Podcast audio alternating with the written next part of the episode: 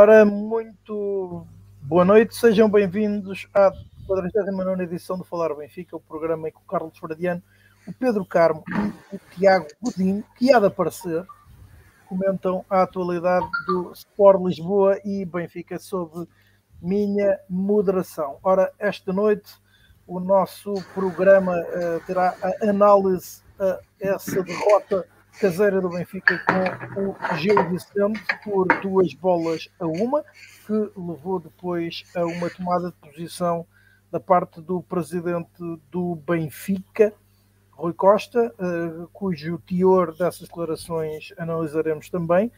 Uh, houve também, uh, e, isso foi ontem, a vitória no terreno do Tondela por três bolas a uma, que em ambos os jogos Gonçalo Ramos marcou, sendo que frente ao Tondela marcaram também ainda Everton Cebolinha e o melhor marcador do campeonato, Darwin Nunes. Lançaremos também o encontro com o Santa Clara, agendado para sábado a partir das 18 horas. e faremos também então a reação aos incidentes verificados durante e após esse Benfica Gil Vicente. Lá está, as declarações de Rui Costa serão alvo então do nosso escrutínio.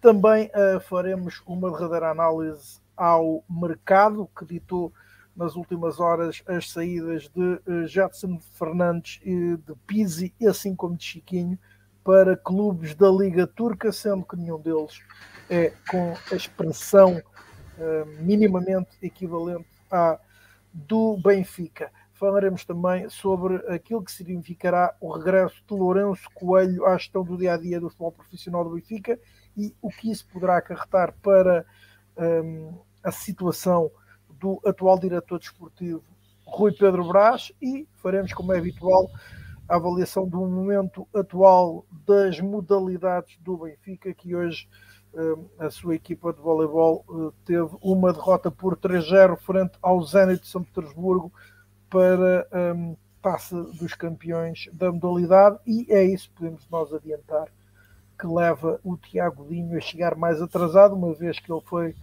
um, foi então apoiar a equipa ao pavilhão do, do Estádio da Luz e portanto começamos pelo Pedro Carmo. Boa noite, Pedro. Uh, não sei por qual dos jogos queres começar se pelo jogo com o Gil Vicente, se uh, pelo jogo uh, em Tondela, mas uh, deixa a tua escolha se queres fazer uma análise em conjunto. Ah. Ora, boa noite a todos, saudações benfiquistas. Penso que sim, penso que faz sentido começar pelo Gil Vicente e depois ir para o, para o Tondela, uh, despachar já as duas situações, mas falando cronologicamente pela, pelo início. Um, o jogo com o Gil Vicente foi mais uma derrota, mais um daqueles jogos completamente catastróficos e perfeitamente enquadrados no que tem sido esta época do, do Sport Lisboa Benfica. Foi uma exibição coletiva uh, a todos os níveis péssimo, não há outra palavra para dizer, que foi mesmo muito mal a exibição do Benfica e individualmente basta dizer que foi talvez o talvez não, foi mesmo o pior jogo de Weigl no Benfica e isso diz tudo daquilo que o Benfica não jogou neste jogo. Eu não me lembro do Weigl fazer uh, tantos passos errados como fez no jogo contra, contra o Gil Vicente. Uh, e o que demonstra um, um desnorte total da equipa. A equipa estava completamente perdida em campo e, e apanhou um Gil Vicente com muita moral, com muita dinâmica, muito bem organizado em campo com, e que fez aquilo que ao longo da semana nós benfiquistas temos que suportar as piadolas dos adversários e uma das piadolas que andava a circular era que as equipas pequenas agora acreditam uh, uma piadola um, um, pouco verdadeira que as equipas pequenas neste momento acreditam que podem ganhar o Benfica. E uma equipa que de facto acredita que pode ganhar o Benfica consegue-nos criar muitos problemas como foi o caso do Gil Vicente Gil Vicente não teve medo nenhum de ter bola, não teve medo nenhum de atacar, não teve medo nenhum de ir à procura do gol e, acima de tudo, o Gil Vicente não teve medo nenhum de sair a jogar com, com cabeça, com noção, com trocas de bola em progressão, portanto, não, não usou o pontapé para a frente, jogar apenas em contra-ataque. O Gil Vicente jogou mesmo muito bem. E ao apanhar o Benfica tão debilitado, e tão claramente, animicamente rastos e fisicamente, quiçá também, uh, acaba por não ser, por muito que nos custe dizer isto, acaba por não ser estranho o, o Gil Vicente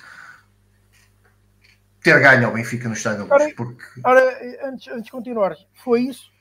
Ou foi uh, esse género de comentários, aqueles feitos pelo comentador da BTV, uh, eh, Tiago Berenguer, precisamente antes do início da partida, que se não seria de estranhar se o Gil Vicente fosse ganhar ao Estádio da Luz. Isto é, é, é como é que eu ia dizer? É, é, assim. é, sintomático. Exatamente, é isso mesmo. É, é demonstrativo de que, mesmo dentro do, da estrutura, entre aspas, considerando que quem está na BBTV possa fazer parte da estrutura, mas há claramente houve claramente a tentação, a ideia de, de querer passar a imagem de que pá, já a preparar para o que ia acontecer, porque de facto, não que o Gil Vicente seja uma super equipa, como, como também ouvi alguns comentadores, parecia que estavam a falar do, do, do Real Madrid ou do Barcelona, mas que de facto o Gil Vicente nos ia causar uh, problemas sérios, porque de facto é uma equipa uh, bem organizada. Na primeira volta, nós, nós fomos ver o jogo a Barcelos né, e tinha ficado também com essa ideia que, na, principalmente na primeira parte, o Gil Vicente tinha jogado muito bem, tinha trocado muito bem a bola e isso, por sorte, não, por sorte nossa e azar deles, não, não conseguiu marcar na altura, mas tinha jogado muito bem. Portanto, estava à espera que fosse difícil. Se somarmos isso ao facto de o Benfica estar de facto muito mal, uh, não choca o, o que aconteceu, foi uma consequência. É algo que depois podemos falar mais a seguir, mais a, em, em, profundidade a seguir, quando formos uh, analisar as declarações de Rui Costa. Mas eu também não posso deixar de passar essa questão, que é, eu raramente tenho falado de árbitros aqui, de, de arbitragens, porque de facto aquilo que o Benfica tem estado a jogar, uh, eu não tenho, não tenho moral para falar de árbitros, mas é completamente dif diferente uma equipa que está a jogar sobre brasas aos 5 minutos estar a ganhar um zero e do que uma equipa que está sobre brasas aos 11 minutos estar a perder um zero. E, e aquele, aquele gol anulado é verdade que é muito cedo no jogo e não há justificação para o Benfica não ter feito mais nada no jogo, porque havia muitos minutos para, para o Benfica recuperar e continuar à procura de gols, etc, etc. Mas de facto, quando a equipa animicamente está tão mal, estas pequenas coisas podem fazer alguma diferença. E de facto, o lance anulado pelo Artur Soares Dias é um lance típico de Artur Soares Dias que a apitar contra o Benfica. A facilidade com que ele tem de apitar contra o Benfica vê-se nisto. E é, este é o tipo de lance em que se deixa seguir e vai ao VAR uh, analisar. Simples. E ele não, ele ao apitar logo, é ele é tão rápido a apitar que mata um lance ali e de facto ele não não me queixo, acho que nós não perdemos o jogo por causa da arbitragem, mas de facto uh, é completamente diferente entrar aos 5 minutos estar a ganhar do que aos 10 minutos estar a perder. Em contrapartida, ontem tivemos, quiçá, um dos melhores jogos do Benfica desta época.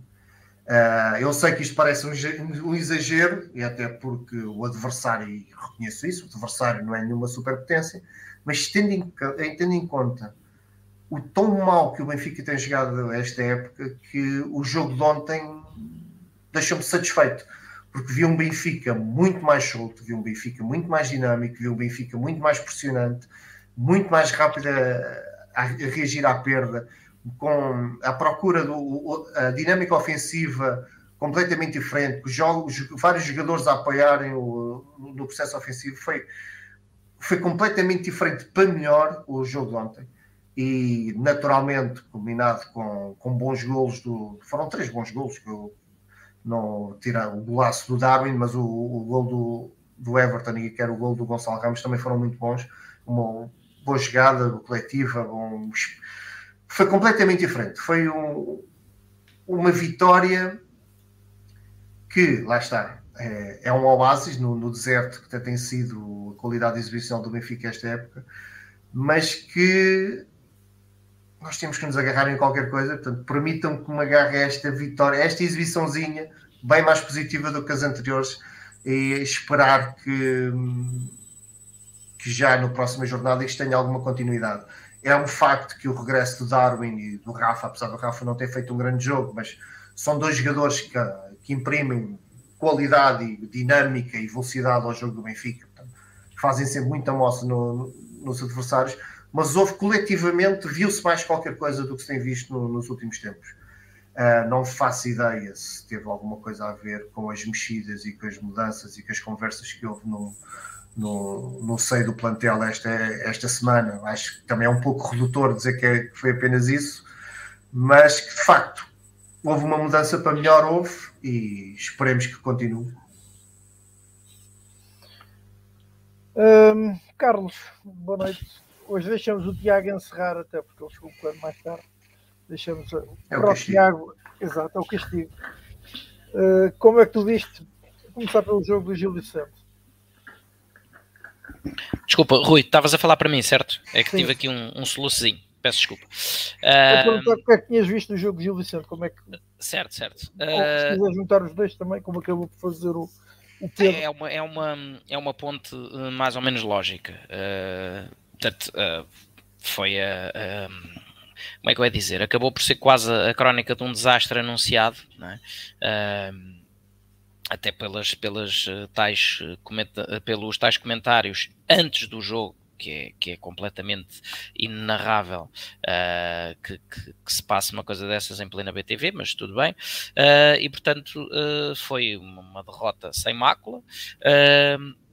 O Benfica, sem Darwin ainda na seleção, apresentou-se em 4-3-3 e há aqui ainda alguma discussão que, que o jogo depois de, de Tondela é uma boa ponte uh, para, para fazer relativamente a este, ao modelo de jogo que, que tem havido demasiadas oscilações uh, e ainda não estamos num modelo absolutamente fechado uh, porque houve alterações profundas relativamente ao encontro em Tondela, mas já lá iremos. Um, agora, a, novidade um, para este jogo, o Gil Vicente acaba por ser a saída mais ou menos já se antevia pelo abaixamento de forma uh, de João Mário e, e, o aparecimento de Maite uh, ao lado de Weigl, uh, com um trio do meio campo a ser completado por Paulo Bernardo. Não há muito a dizer num, num, jogo em que, em que o Gil Vicente foi sempre superior, até porque lá está a presença de Maite para dar músculo numa zona onde, onde é suposto se decidir a contenda. tem-se revelado um, uma tentativa falhada, porque uh, é um jogador efetivamente com, com, com bons pormenores com a bola nos pés, mas uh, muito pouco intenso, muito lento. Uh, muito pouco reativo uh, àquilo que se passa uh, ao seu lado. Uh, e portanto, lá está, o Gil Vicente foi sempre superior e um, claro que sim, pode e deve-se mencionar que foi, que foi, foi retirado, vá, foi subtraído um gol limpo ao Benfica. Uh, ou melhor, na realidade nem é um gol, nem acaba por ser um gol a ser subtraído, porque habilmente Soares Dias apita antes ainda da bola entrar, uh, com isso impossibilitando o recurso ao VAR, e portanto, quando, quando ouço muitos dos comentários uh, e percebo a indignação de para que é que serve o VAR, pois o VAR ali acaba por estar impedido de sequer de, de atuar. Em face daquilo que foi a opção uh, hábil, volto a dizê-lo, uh, de Soares Dias, num, num, num registro uh, que, que, já nos habituou de conseguir quase sempre ter alguma intervenção quando, quando arbitra os jogos do Benfica. E, portanto, um, acho que esse, esse, é um ponto prévio e quem, quem me ouve aqui, até, até quando eu começo a falar de arbitragens, normalmente há logo comentários a dizer que tem que me cortar o, o acesso à net, uh, porque muito raramente ponho algum tipo de foco na, na, nas arbitragens, uh, nomeadamente quando uh, falta ao Benfica jogar futebol a sério e, portanto, para mim, justificar-se com, as arbitragens é sempre um mau princípio. e, portanto, neste caso, é indiscutível que nos é retirado a possibilidade de um gol limpo. Ainda assim, lá está. Isto ocorre aos 7 minutos. O Benfica tem um jogo inteiro pela frente. Mesmo sofrendo um gol depois aos 11, continua a ter uh, 80. Uh, agora, como é óbvio, para uma equipa em crise, um, faz diferença um, não estar na frente e passar a estar atrás.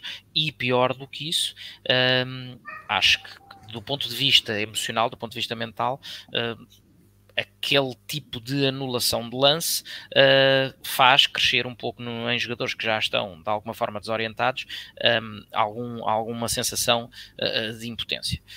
Um, ainda assim, lá está. Aos 11 minutos estamos a perder, só que, como disse, o, o grave problema foi também um dos, a colocação de, de, de Maite no centro do terreno, que é um, tem a intensidade de uma esponja, é, é, pá, as coisas acontecem-lhe todas ao lado e, e, não se vê grande intervenção, uh, e portanto não consegue trazer nem a presença física nem o pulmão uh, que, que, que, a equipa precisa.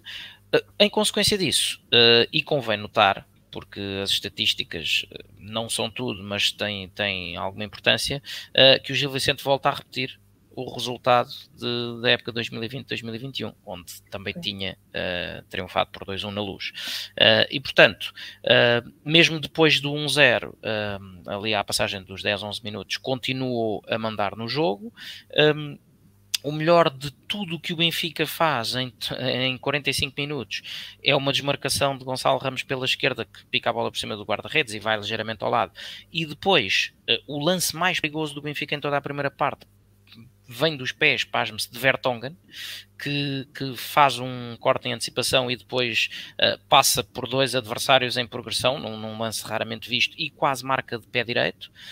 Um, a seguir a isso, Odisseias ainda evita o 2-0 agilista antes do intervalo e, e pronto, e vai-se para o intervalo com um 0. Uh, não estando nada perdido, mas com uma primeira parte a dar, a dar, muito, a dar muito poucas esperanças, temos as entradas de Rafa e de João Mário ao intervalo. Só que na realidade pouco ou nada trouxeram, até porque Rafa anda numa fase estranhamente apagada e tudo bem que teve agora uma ausência de alguns dias por, por Covid, mas ainda assim uh, anda estranhamente desligado do jogo, estranhamente apagado. Uh, e portanto. Um, o, o, o, ameaçado gol gilista, segundo, aparece uh, mais ou menos a meio da segunda parte. Um, um lance em que o jogador do Gil Vicente até, até cabeceia, cabeceia, acaba por rematar com as costas quase, uh, sem, sem oposição nenhuma dentro da pequena área, portanto, numa, numa zona onde uh, entre centrais e, e, e e guarda-redes uh, algo tinha algo de diferente tinha que acontecer mais ainda porque uh, é um lance, se não me falha a memória, a seguir a, a, a Otamendi estar a ser assistido, que estava a dar autênticos berros, indicações para dentro do, do terreno nada aconteceu, ninguém ligou nenhuma. Um, e, e, pronto, e o Benfica uh, sofre o segundo, esteve uh, relativamente perto de sofrer o terceiro, uh, e depois Gonçalo acaba por, por, por reduzir já muito em cima do fim do jogo, num bom cabeceamento. e depois, em mais um daqueles assomos meio descoordenados do Benfica, com muito coração e, e pouco ou nenhum critério, Paulo Bernardo acaba, acaba por quase fazer o 2-1 mesmo em cima. Uh, do, do, fim do jogo.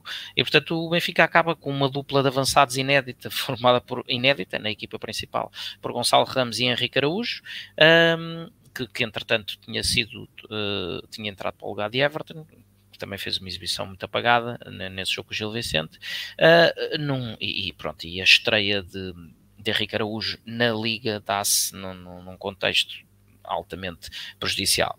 E, portanto, uh, basicamente, muitos remates, mas, mas apenas seis uh, foram à baliza, uh, o resto muito remate para fora, uma exibição muito má que voltou a colocar o fosso para, para o Sporting em, em, em seis pontos, e, e pronto, e notas para em termos individuais pela negativa primeiro para André Almeida e Lázaro, uh, nenhum nem outro conseguiram trazer nada de positivo ao lugar, aliás, fica célebre, fica na retina o lance é, em André que Artur Soares Dias consegue bater Arthur Al uh, André Almeida ao sprint, uh, que é uma coisa pronto, uh, indescritível, poderia ser quase cómica se não fosse trágica, e portanto fica lá está a, a, derrota nesse jogo em que de forma premonitória foi dito na BTV que não era escândalo nenhum perder com o Gil Vicente, porque era uma belíssima equipa, uh, parecendo que iríamos defrontar algum colosso uh, do futebol europeu, com atenção, com todo o respeito que o Gil Vicente merece, isso, isso não está em causa, foi competentíssimo e de,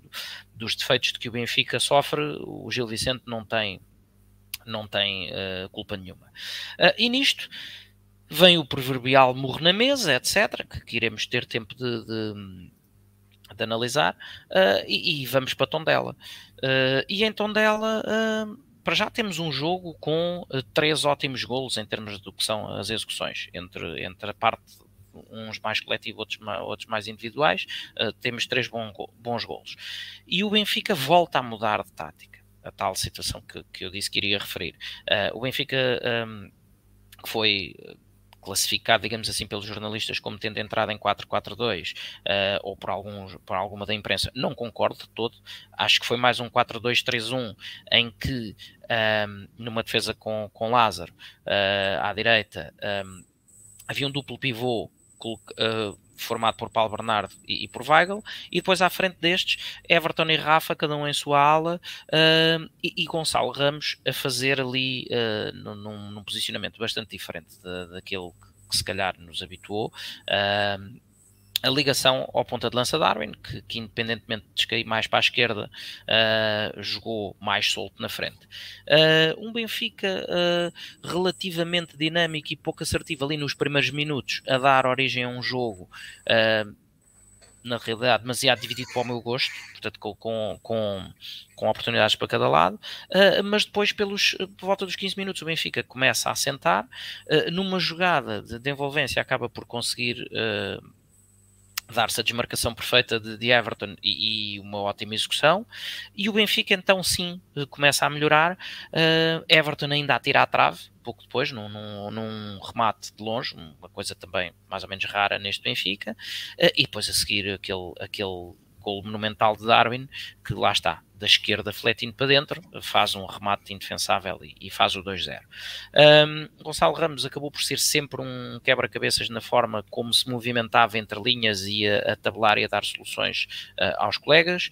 Um, acaba por ter também uh, o seu momento. No início da segunda parte recebe, recebe um passe longo de Everton, outra coisa também rara no, nos últimos tempos, uh, e faz um, uh, uma maldade aos defesas do Tondela com dominando e passando por um com um toque de calcanhar e, faz um belo gol. Uh, e portanto o Benfica está com 3-0, com tudo, todo, tudo a seu favor, contexto absolutamente perfeito uh, para uma goleada, até por causa uh, da, depois da, da, inferioridade numérica do, do, do Tondela. Uh, mas o Benfica durou até aos 70 minutos. A partir de, de daí, o Gonçalo Ramos, que ainda, ainda desperdiçou mais um gol feito a passe do Darwin. Uh, começam as substituições entre a Meite, entre a Tarabt uh, e o Benfica basicamente uh, desligou-se. contra 10 afrouxou muitíssimo e, e e voltámos a ver aquele Benfica que parece que desconfia de si próprio, que se amedronta, que se encolhe, lá está num, num contexto que era amplamente favorável. Um, e, e, pronto, e a partir daí um, nada de mais extraordinário se passou, a tal, a tal, o tal comportamento coeso, mais dinâmico, mais ligado, uh, diluiu-se. Uh, e, e, o Benfica acaba por ter um bom jogo até, ao, até aos 70 minutos, no qual também há que reconhecer ajuda o facto do Tondela não, não, não ter adotado uma, uma postura daquelas de autocarro, fechadinho lá atrás, ajudou querer, querer jogar o jogo pelo jogo e, e sair a jogar, e com isso obviamente abrem-se espaços. Uh, e continua por responder uh, a célebre questão de como é que o Benfica se dá, uh, agora com mais esta variante do sistema, uh, contra equipas que se fechem lá atrás.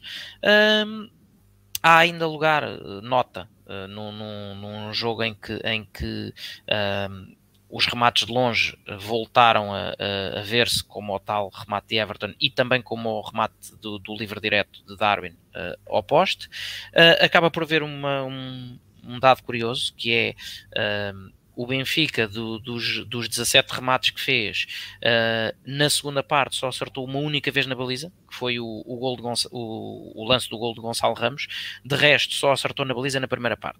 Portanto nada mal uh, tendo em conta aquilo que tem sido os tempos recentes um destaque positivo para Paulo Bernardo que foi puxado para funções mais de box to box ao lado de Weigl na ausência de João Mário uma, um, um, comportamento que eh, aqui em, em, em, em programas anteriores, por coincidência ou não, uh, referi várias vezes porque considero que é um jogador que tem, uh, além da, da, capacidade que tem a jogar, tem muito mais músculo uh, do, que tem, do que tem João Mário.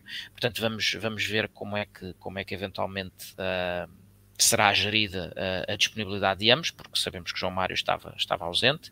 Um, Everton Uh, marca um, um golo, o, logo abre latas e está nos outros dois, faz uma boa, uma excelente exibição. Um, por seu turno no polo oposto, Rafa continua sem saber por onde é que anda, uh, mas tendo em conta aquilo que, foi a, a, a fome de, de, de, bom futebol, de bons momentos dos últimos tempos, lá está, não sendo contra um colosso.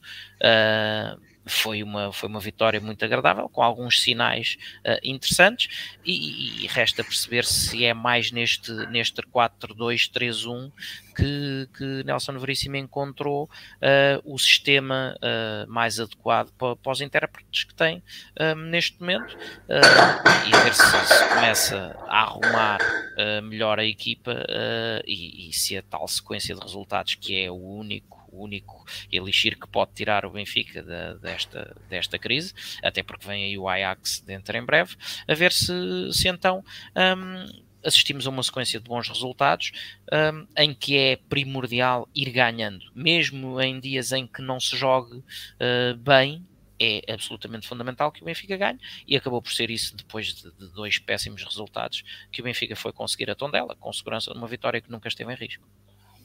Um, antes de passarem ao Tiago, uh, o crescimento ou o aparecimento de uh, Everton poderá estar relacionado com o desaparecimento de Rafa? Ou é só coincidência?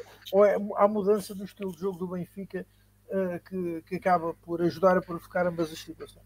Não, eu, eu diria que, uh, sendo jogadores que, que, que jogam uh, tipicamente em polos opostos do, do campo, uh, não vejo que, que, haja grande, grande, grande correlação entre, entre as duas situações. Um, agora, é óbvio que qualquer modelo que uh, resulte num, num, maior povoamento uh, do nosso uh, setor atacante, vá, digamos assim, do, do, do, do último terço do, do terreno, com, com jogadores por maior coesão, por maiores movimentos coletivos, por maior pressão, pode favorecer mais Everton Cebolinha, que é um tecnicista de, de, de, espaços apertados e que nós aqui tanto temos desejado que, que, que, comece a demonstrar aquilo que levou à sua contratação, do que Rafa, que é um jogador fortíssimo nas transições. É? Uh, portanto, uh, além de que está aqui um comentário do, do Hugo Silva a dizer que estamos a levar isto do Rafa como sendo algo novo, há também uh, essa questão. O Rafa já nos habituou ao longo dos anos que já leva de Benfica a ter períodos de grande fulgor que depois de repente combina com desaparecimentos totais em termos do que é o momento de forma. Um, mas efetivamente um Benfica mais retraído, uh, propicia muito mais uh, o exponenciar das características do Rafa, um Benfica mais presente no último terço, uh, mais pressionante e com movimentos coletivos mais subidos, uh, propicia mais ou favorece mais as características de um Everton Solinha que se sinta em forma e devidamente motivado, que é aquilo que de alguma forma parece que estamos a querer assistir. Não, não, é, é cedo, não é um, dois jogos que chegam para, para para afirmar isso, mas efetivamente parece começar, como diz aqui o Luizinho, uh, estar a dar alguns sinais de vida um, e, e, a, e, a, ter pelo menos a espaços alguns apontamentos uh, daquele, daquele jogador que vimos no, no, Brasil, daquele jogador que não tem problemas em uh, ir para cima do adversário no 1 um para 1, um, porque, porque a mais-valia do futebol do Everton Cebolinha uh, tem forçosamente que estar assente em, em, confiança. Ele não é, não é um jogador uh, tanto um, dado a, a, a, movimentos demasiado coletivos, é um jogador cujas intervenções individuais podem ser postas ao serviço do coletivo. E, portanto, para as ações individuais resultarem, um, precisamos, obviamente, de um, de um de um Everton Cebolinha confiante. Como diz ali o Miguel Souza, e eu concordo, em ataque continuado, Rafa torna-se um jogador mais vulgar. Porquê? Porque com o Benfica mais subido, Rafa não tem aquela, aquela abundância de metros que ele gosta uh, para usar aquilo onde ele é, sem sombra de dúvida, mais forte que a esmagadora maioria dos adversários, que é a, a velocidade e, nomeadamente, a velocidade com bola, porque se há, coisa, se há coisa que Rafa tem é uma capacidade algo invulgar, de, de conduzir com, o mesmo, com a mesma velocidade uh, com bola, uh, tal como faz sem bola. Portanto, uh, essa, e essa mais-valia fica mais difícil de usar quando a equipa está consistentemente mais subida e, e, mais implantada no meio campo adversário. Tiago, boa noite, bem-vindo depois da saída ao Pavilhão da Luz para apoiar a equipa frente ao Zenit no voleibol. Um, Pedir-te então os comentários aos encontros, tanto com o Gil Vicente como uh, frente ao Tondela. Jogos a que tu também foste marcar a tua presença no apoio Sport Lisboa e Benfica. Boa noite a todos. Já agora, só para começar, uh, oh Carmo, está tudo bem? Tudo. Está a ouvir um barulho? Está, está tudo. Ah, sabes, quando o Benfica ganha, os gatos aqui até fazem festa. Pá. Ah, pronto, ok. Isso, a exigência está forte aí. Um, portanto, um felino a festejar uma vitória do Benfica, é isso? Só para perceber. Aqui, okay. sobre, aqui não sobre, sobre, sobre os jogos, o Pedro, o Pedro e o Carlos já disseram praticamente tudo. Uh, concordo genericamente com eles. Ontem a equipa uh, teve um bom comportamento, uh, principalmente na recuperação à perda, na reação à perda de bola. claramente, Paulo Bernardo não foi, para mim, dos melhores jogos que ele fez, mesmo nestes tempos, a jogar uh, para a frente, uh, mas a recuperar uh, é claramente um upgrade em comparação a João Mário. portanto, o meio campo é muito mais agressivo. e atenção, acho que Paulo Bernardo decidiu, foi mal, mas a nível de. Já, já ouvimos a decidir melhor. Já ouvimos a decidir melhor, mas, mas foi claramente fundamental para aqueles, para, para, aqueles, para aquela meia hora do Benfica, em que o Benfica pressionou bastante e creio até inclusive é que o resultado ao intervalo 2-0 e até o único lance verdadeiramente perigo uh, em que tivemos, colocámos-nos a jeito do Tondela fazer o gol é já no período de descontos uh, da primeira parte, uh, em que, não sei, já, já não me recordo quem é o jogador, mas que só com o Odi pela frente falha, mas seria um, até um pouco injusto. O Benfica marca os dois golos, tem as duas bolas nos ferros, tem a bola do Darwin logo aos dois minutos. Portanto, a primeira parte é muito bem conseguida. Uh, na segunda parte também entramos bem e, fizemos logo o 3-0. E a única parte que de facto uh, ficou um, um pouco aquém, provavelmente também pelo momento que a equipa atravessa, é quando o Benfica está a jogar com mais um. Devia-se ter carregado eh, até, até se calhar para ganhar alguma moral para, para, para o que vem aí. Eh, e a verdade é que a equipa com, com, com mais um eh, deixou o jogo rolar, acaba por sofrer o gol, que eu concordo com o comentário do Filipe Antunes. Parece-me no estádio e depois de ver o lance também na, na repetição que o Odi é mal batido, que pode fazer mais. O Lázaro também não fica muito bem no filme, porque se deixar antecipar pelo Eduardo Quaresma, dá a ideia que fica, fica, à, espera, fica à espera do jogo. Uh, fica, fica ali um bocado à espera que, que a bola vá ter, vá ter assim e o Eduardo Quaresma ataca bem a bola e faz o gol. Uh, sobre Cebolinha, uh, eu ontem estava no estádio e estava-me a recordar de uma coisa. o Benfica se calhar tem que começar a jogar em tom dela, para Cebolinha jogar. É porque Cebolinha já no ano passado, dos melhores jogos que eu vi Cebolinha fazer, foi em tom dela se vocês recordarem, na altura em pandemia, Cebolinha fez um excelente jogo em Tondela. Na primeira parte, então, eh, como ontem, eh, foi decisivo e o Benfica também resolveu o jogo praticamente na primeira parte. E ontem voltou a fazer, a fazer um bom jogo. Apesar disso, creio que a equipa ganhou muito com a inclusão do Darwin. Claramente, Darwin dá, dá, dá aquilo que dá, dá a, a, a, capacidade física e de velocidade que Darwin dá uh, e depois uh, é, é, é, crucial. E Gonçalo, que também teve muito bem a jogar numa posição, uma posição uh, um pouco mais atrás de, de, de Darwin. veremos o que é que Nelson Veríssimo vai fazer com, com o regresso de João Mário. Eu espero que, ou gostava que pelo menos contra Santa Clara, que a equipa que a equipa que jogasse fosse similar àquela que se apresentou em Tondela. Mas, portanto, foi, um, foi uma, uma, boa vitória. Uh, e, portanto, o Benfica, o Benfica uh, tinha, precisava desta vitória. Já agora uma nota importante foi, foi, foi o, o apoio do público. Uh, Tondela, eu estava, julgava que provavelmente não ia que o estádio ia, não ia ter uma grande assistência, até porque o jogo foi uma segunda-feira. A verdade é que o estádio estava praticamente lotado, o que demonstra bem uh, aquilo que é, que é a massa associativa do Benfica, seja quem vem de Lisboa, seja os benfiquistas do Norte, mais uma vez responderam presente, portanto não é por falta de apoio que equipas, jogadores, uh, treinadores e dirigentes se podem queixar. Sobre o jogo, sobre o jogo de Gil Vicente, eu, eu, eu começo pelo início, que é pela arbitragem uh, e, sem, e sem. Eu também não gosto muito de falar de arbitragem, mas neste momento é evidente que o Benfica, uh, no poder de forças que existe no futebol português, uh, está claramente por baixo. nós, nós percebemos que, em lances de dúvidas entre o Sport Lisboa Benfica e os nossos rivais, contra nós é marcado contra e, contra, e é a favor dos nossos rivais. E isso é evidente no conjunto de decisões, não só no campo de arbitragem, mas também no campo disciplinar.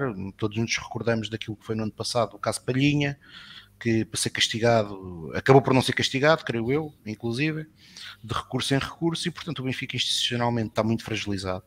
Uh, e isso reflete-se em todas, em todo, depois também naquilo que é o respeito de um conjunto de entidades, e neste caso a arbitragem. O golo, para mim, que é, que é, que não se pode dizer que seja anulado, que aparentemente Artur Soares Dias já tinha apitado, mas eu não consigo descortinar qualquer falta, uh, além de, de não ter deixado o lance seguir.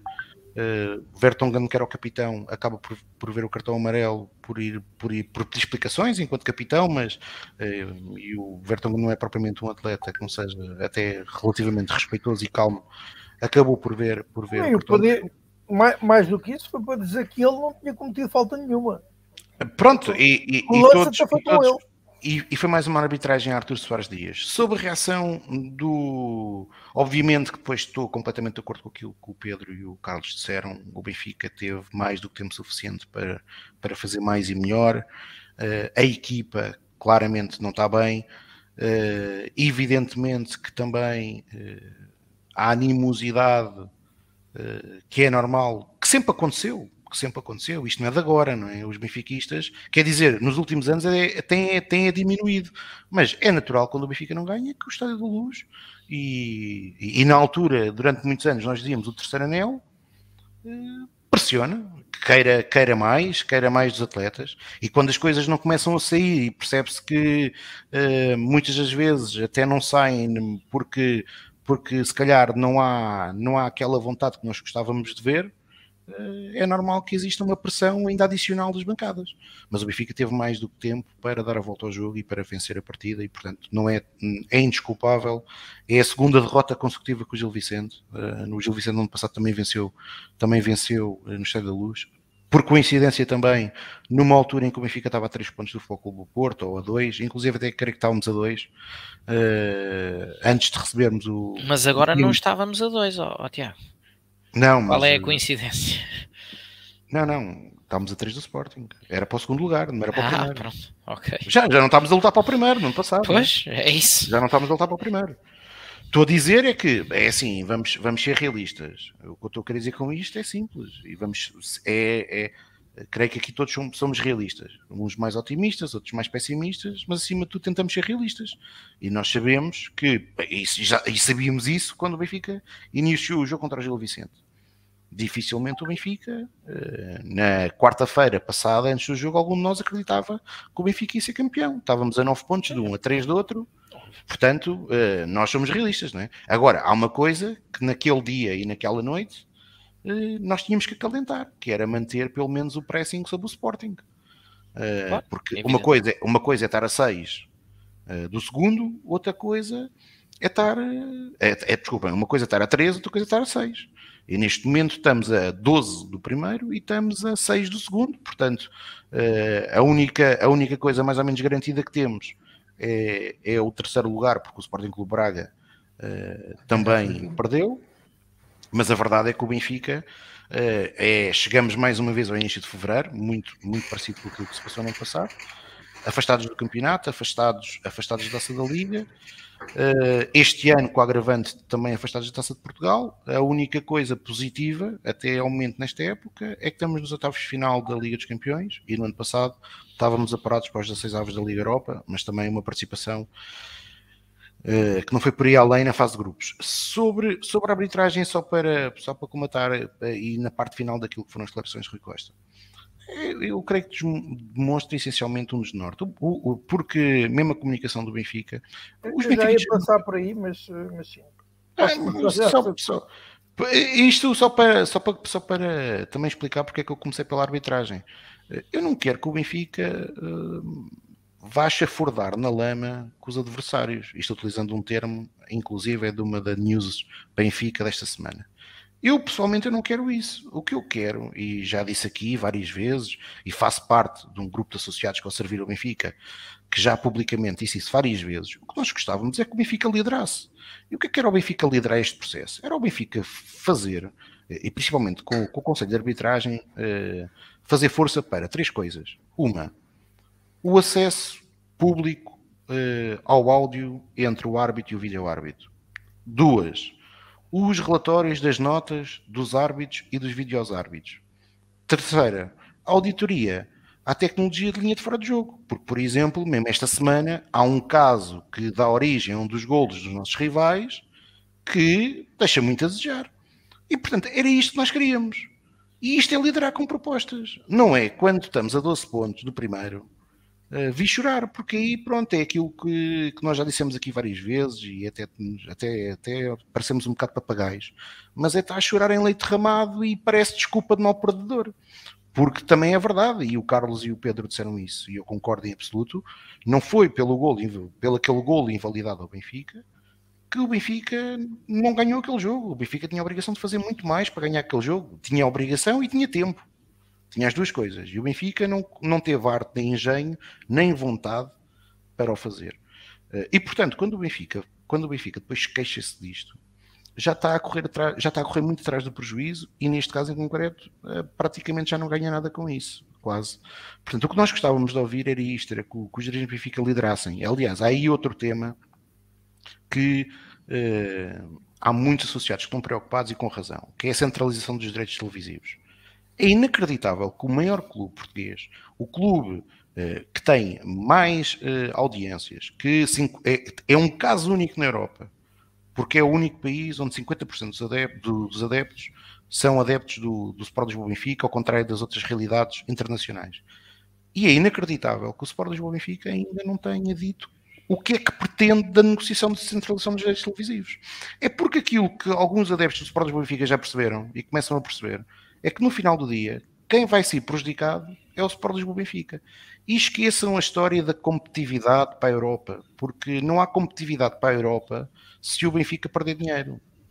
Uh, portanto, uh, e são estes temas que nós gostávamos que a direção do Benfica, sem medos uh, e sem impor, porque o Benfica não, sozinho não vai impor nada, mas que pelo menos aos associados do Benfica explicasse o que é que defende e que não corresse atrás do prejuízo, porque nós já estamos mesmo a ver o que é que vai acontecer também nesse processo, que é, depois vem uma proposta que lesa uh, os interesses dos Sport Lisboa Benfica e lá vem a direção uh, na altura dizer que ah, afinal uh, esta proposta não devia ser assim, pois, mas é para falar é agora.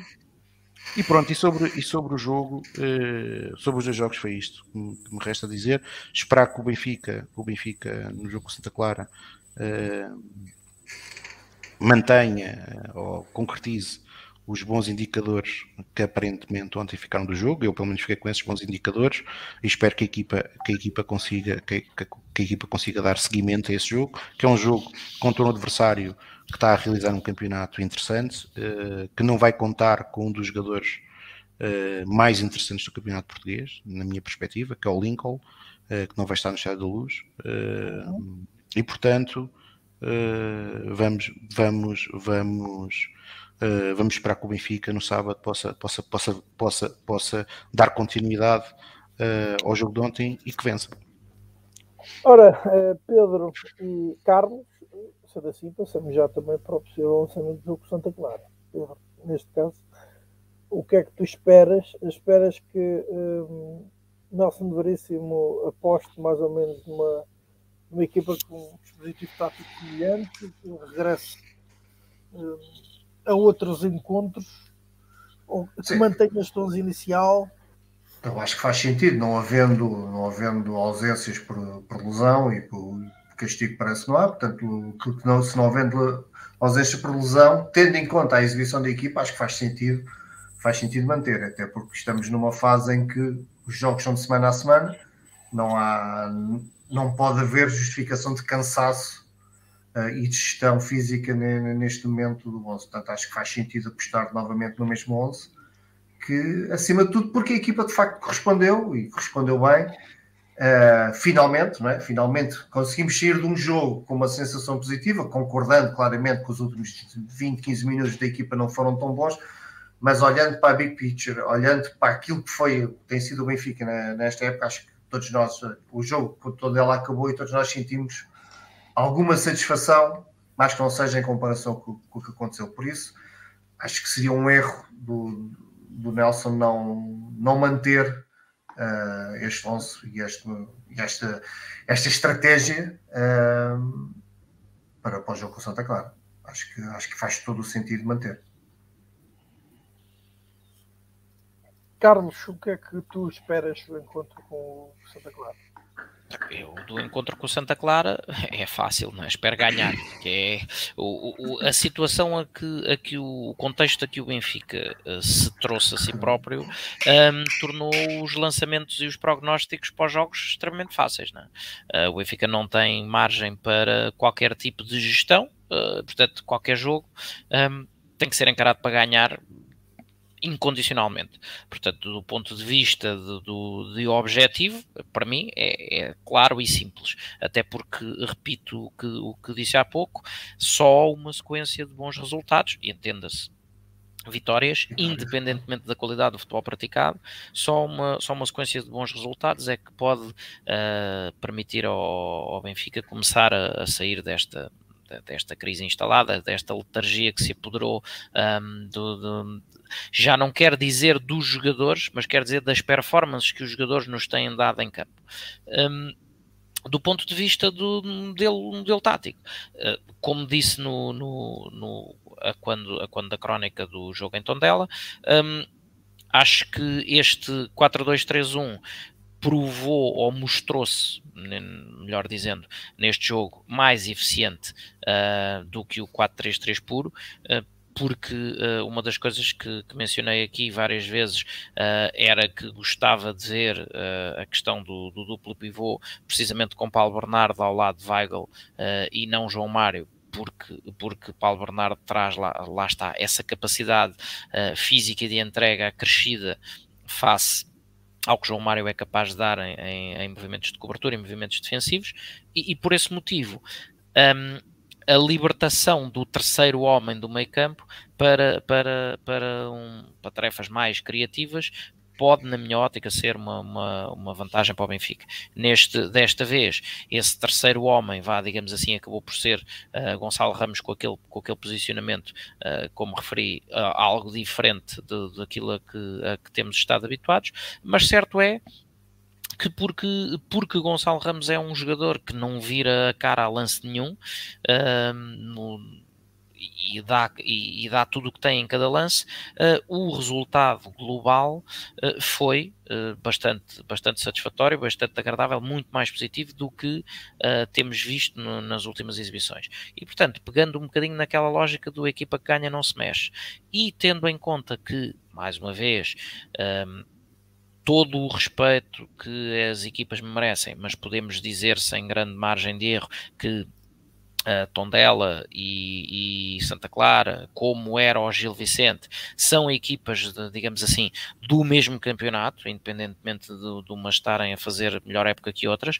ou seja, tendo em conta que o Benfica não vai jogar com uma equipa do, de, das três de topo, portanto o Benfica não vai jogar com o Sporting, não vai jogar com o Braga, não vai jogar com o Porto, um, acho que a fórmula que resultou uh, contra o Tondela tem tudo para ser experimentada de novo, a ver se resulta também um, no jogo contra o Santa Clara, mais ainda com, com, com o conforto acrescido um, dos adeptos, que, que, estão ansiosos por ver, por ver, obviamente, boas exibições, bom futebol e vitórias, e se, se têm sido Uh, altamente pacientes com os momentos menos, bom, menos bons da equipa, uh, num, num, jogo em que vejam uh, entrega do princípio ao fim, como acabou por se ver agora em Tondela, não tenho a mais pequena dúvida que o apoio será completamente incessante uh, e pode funcionar também como uma mais-valia acrescida para a equipa, uh, ser efetivamente o 12 jogador. Portanto, acho que, acho que os bons sinais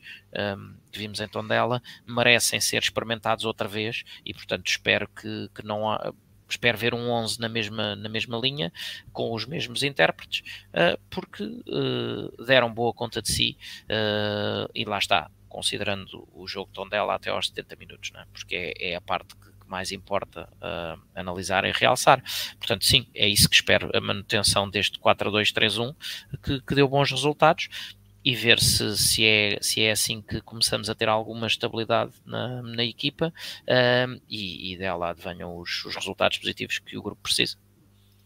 Ora, um, durante o encontro com o Gil Vicente sucederam-se ocorrências uh, que uh, não são bastante comuns, uh, ou não são comuns no Estádio da Luz. Houve críticas não só à equipa, como também ao presidente. Houve tarjas exibidas contra a equipa e que foram removidas. e no fim, após a derrota e toda a contestação que foram alvo, tanto a equipa como o presidente, Rui Costa deslocou-se à sala de imprensa para efetuar uma declaração sem direito a perguntas e respostas e na qual deu o proverbial murro na mesa. Um, Darwin Nunes, no final do encontro com o Tondela, disse que os jogadores uh, estão com outra mentalidade. Não sei se há, e vocês dir-me-ão uh, a vossa opinião, não sei se há até, até que ponto é que há uma correlação direta entre uh, uma coisa e outra.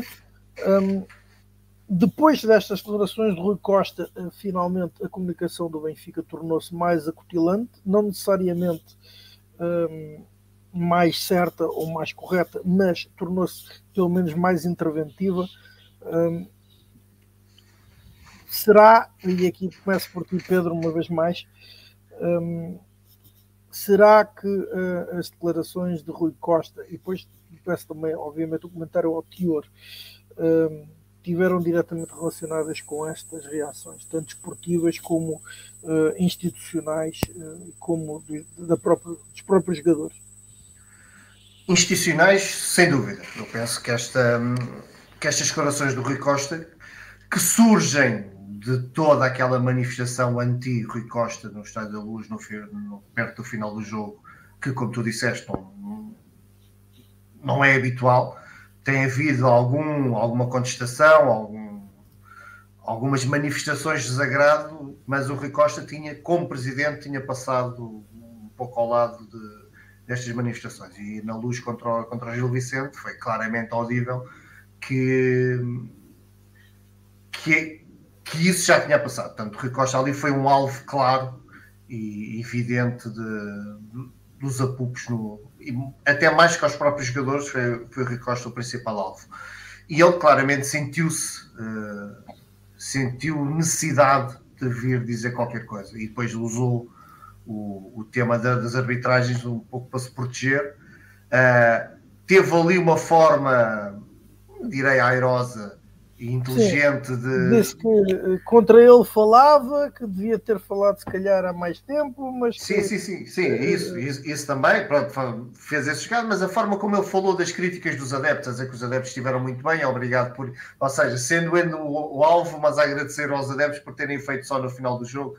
Pronto, ele ali, aí esteve bem, foi estrategicamente esteve bem usando essas palavras, não sei se, tem, se terá algum efeito perante os adeptos visados esse tipo de, palavras, mas ali ficou bem. Mas institucionalmente foi um ponto de viragem. Penso que estas declarações de Ricosta fizeram com que tudo o resto, institucionalmente, portanto, o Departamento de Comunicação do Benfica, passasse a ser, como tu disseste, mais acutilante e penso que a partir daquele, daquele momento uh, o Benfica vai, vai ser mais ativo e mais reativo no, na comunicação. se desportivamente teve algum impacto, uh, já me deixa algumas dúvidas, porque isso não é sabido, não é a primeira vez que o Rui Costa deixa o balneário para falar com os jogadores, não é a primeira vez que o Vieira também já tinha feito isso várias vezes, e nós nunca notámos uma mudança especial de, de, de, atitude da equipa, de qualidade de jogo, de empenho. Não se notou nada de especial no jogo a seguir a, a este tipo de, de, manifestações. Desta vez, de facto... Antes de continuar, reitero que ambos, tanto Rui Costa como Nelson Veríssimo, disse, e não sei se havia necessidade para dizerem ou não, mas de facto eles sentiram essa necessidade, ambos disseram, uh, sei o que estou a fazer. Ou no caso do Nelson Veríssimo, sabemos o que estamos a fazer. Pois, é, sim, esse, esse parece que é um soundbite agora que, que existe na estrutura do Benfica, o sabem o que é que estão a fazer.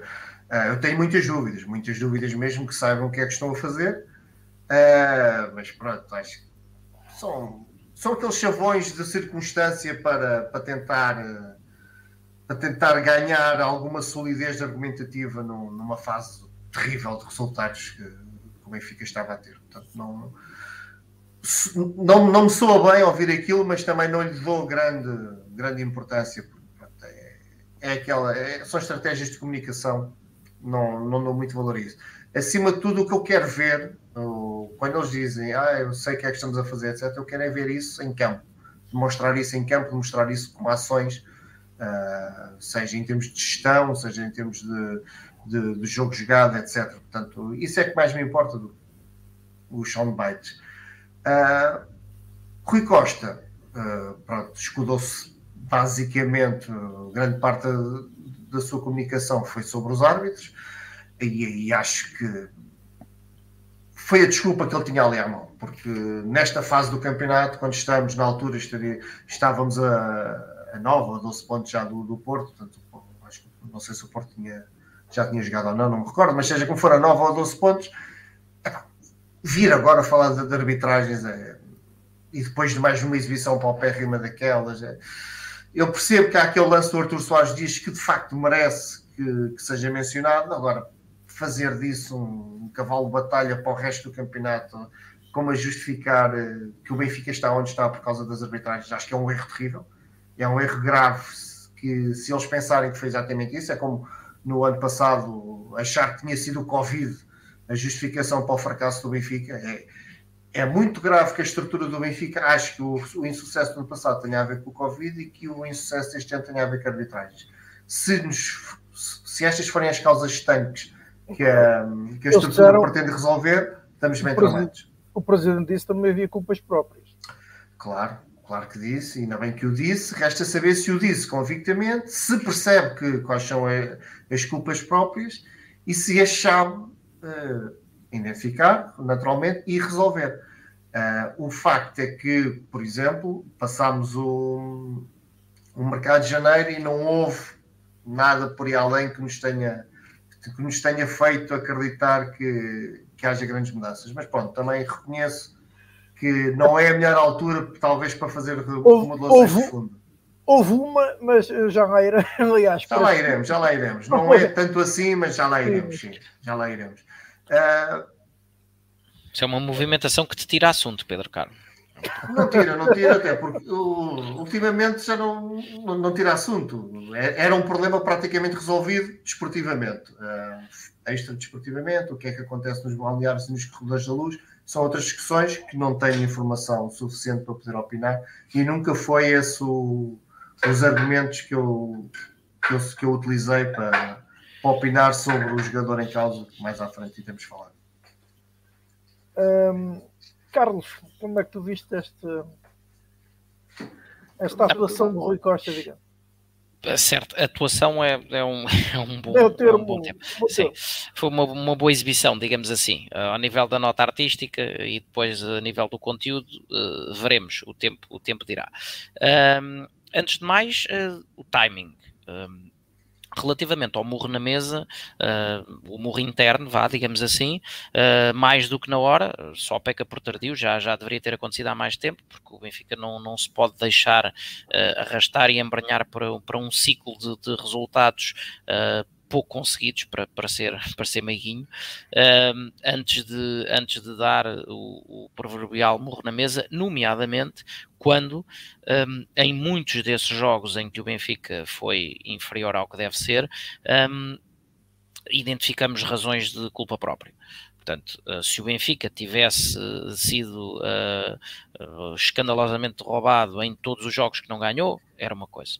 Quando o Benfica teve uma, uma, uma, sequência absolutamente indescritível de exibições inenarráveis, um, já se deveria ter dado esse morro interno há mais tempo. Aliás, que, como, como mencionei quando, quando analisámos aqui a saída de Jorge Jesus, uh, a partir do momento em que houve o reconhecimento de que os jogadores tinham desempenhado um papel absolutamente fulcral nessa saída, já deveriam ter sido toma tomadas medidas rígidas para com o grupo.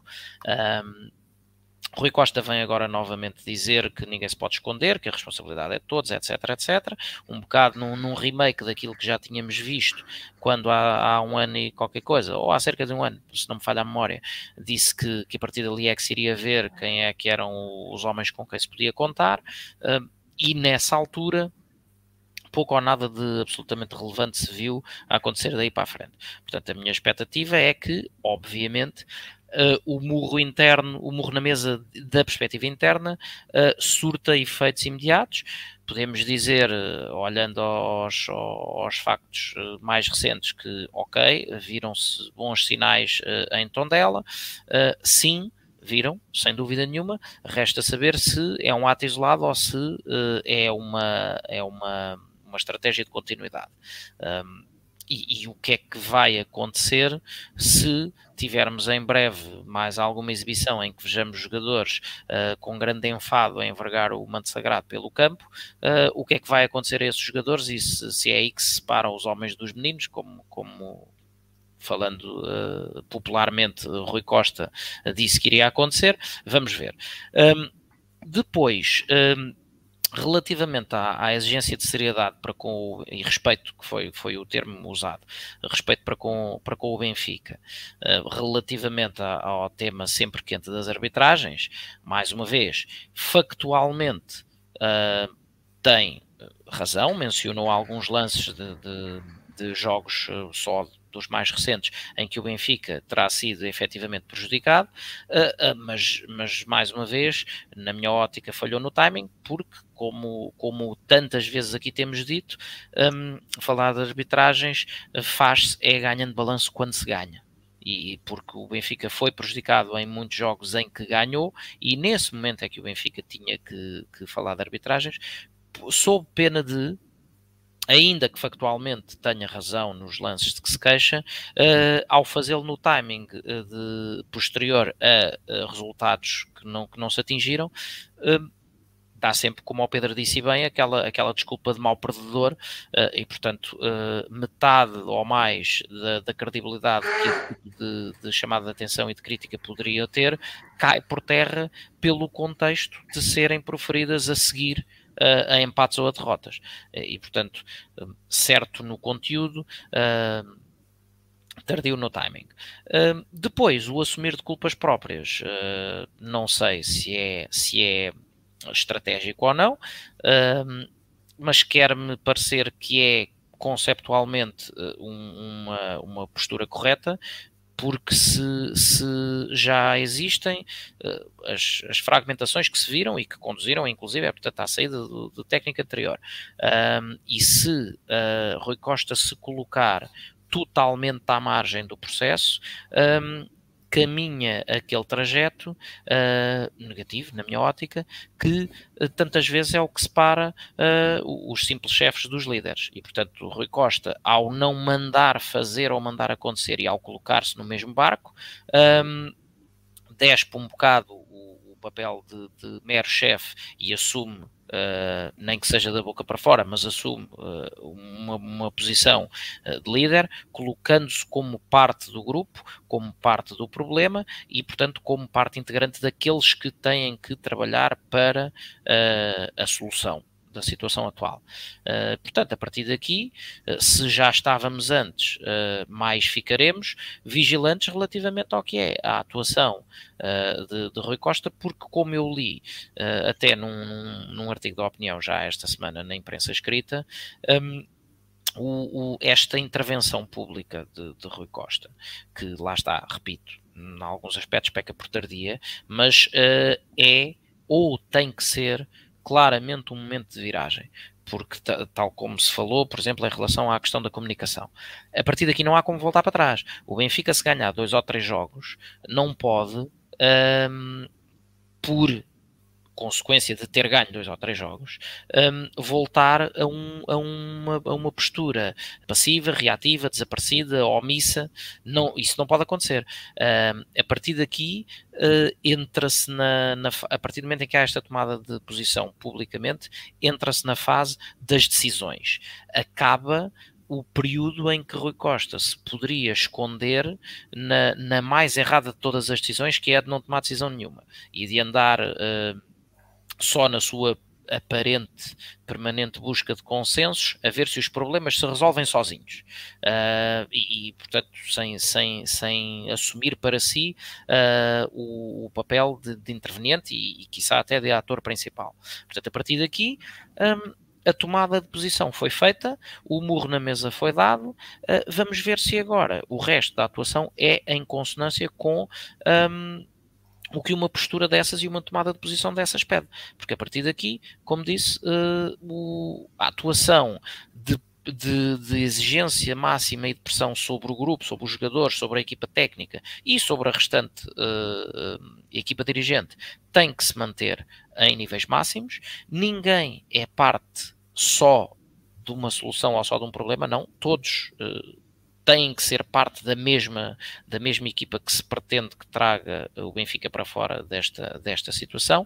Um, e lá está, é um, marca um momento de viragem, agora é o momento das decisões, porque senão o estado de graça que Rui Costa de alguma forma ainda tem, uh, por todos aqueles que, que acabam por se focar mais no que foi o seu passado como jogador uh, e, e desviam o olhar um pouco àquilo que tem sido os seus primeiros meses como dirigente, até pela herança, perdão, pela herança pesada uh, vinda do, do, consulado de Luís Filipe Vieira, mas do qual ele fez parte durante 13 anos, uh, esse estado de graça pode começar a, cessar. E, portanto, uh, este é o momento em que Rui Costa ainda tem, inegavelmente, o capital de confiança de, da massa adepta uh, e, e, e, está na hora de tomar medidas. Uh, e temos um primeiro sinal, que lá está, também espero que não seja um ato isolado, o caso de, de Lourenço Coelho, do que iremos falar mais à frente, mas é, é disto que efetivamente o Benfica precisa, não é só de murros na mesa e de declarações que, que fazem umas, uh, umas punchlines engraçadas e fazem as manchetes dos jornais do dia seguinte. Uh, a seguir, às manchetes, vem a parte do trabalho efetivo e das ações. E é isso que se pede a um presidente do Benfica, uh, que tenha, porque tem a legitimidade, não é? Pelo, pelos valores com que foi eleito, etc., que tenha. Uh, a, retidão e a capacidade de tomar decisões. Uh, e, portanto, é, é, isso que esperamos daqui para a frente. Tomada de decisões, porque garantidamente, como se viu até aqui, um, pelo silêncio e, e pela inação e pela omissão, os problemas não se vão resolver sozinhos. Tiago, por fim, a tua opinião sobre uh, estas, esta tomada de posição. Não sei se também queres falar sobre a história das tarjas. Uh, protestos. Ah, deixa-me só um, único, um último pormenor. Não deixa de ser curioso. Uh, confesso que não conheço os regulamentos uh, em profundidade para, para saber se é, se é ah, suposto ser mesmo assim. Mas não deixa de ser curioso que o Benfica seja multado por, uh, dentro da sua casa, fazer insultos ao seu próprio presidente. Uh, não sei se há algum regulamento contra o linguajar que pode ou não pode ser usado dentro de, um, dentro de um estádio. Existe. Então esclarece-nos lá, Tiago. Existe, existe. É não, eu não, eu não. É só isso, existe, existe. Okay. Existe o regulamento, existe. O Benfica já foi multado por causa exatamente da linguagem, por causa do cartão de adepto. É uma música que foi inventada por causa do cartão de adepto, que é simplesmente estúpido, porque uh, eu entendo que se queira evitar cânticos ofensivos para os adversários, ok, aceito. Uh, aceito que, que, aceito não, é mais do que do que faz todo sentido evitar cânticos xenófobos, cânticos racistas, uh, homofóbicos, tudo bem. Agora, uh, um, uma, uma linguagem mais popular contra uh, dirigentes ou contra o, algo que não envolve ninguém que está no terreno de jogo e que, portanto, que se possa considerar propriamente ofendido, e principalmente quando até se está a, até, até, até se está a criticar instituições, que é, no caso do cartão de adepto, o que se criticava era essencialmente uma instituição, neste caso até duas, uh, o governo ao fim do dia e a Liga, parece-me que é uma maneira um pouco quase pidesca uh, de lidar, Bem, mas nós, a nossa democracia ainda não, Olha, não fez o break-even mais anos em democracia Soares, do que em ditadura, portanto é certo. é normal que isto, que isto possa ser. O Walter Soares faz um, faz um comentário apropriado, porque repara, o, o, os cânticos para o cartão do adepto, lá está, como tu dizes, visam instituições e, e, e decisões que, que nos extravasam.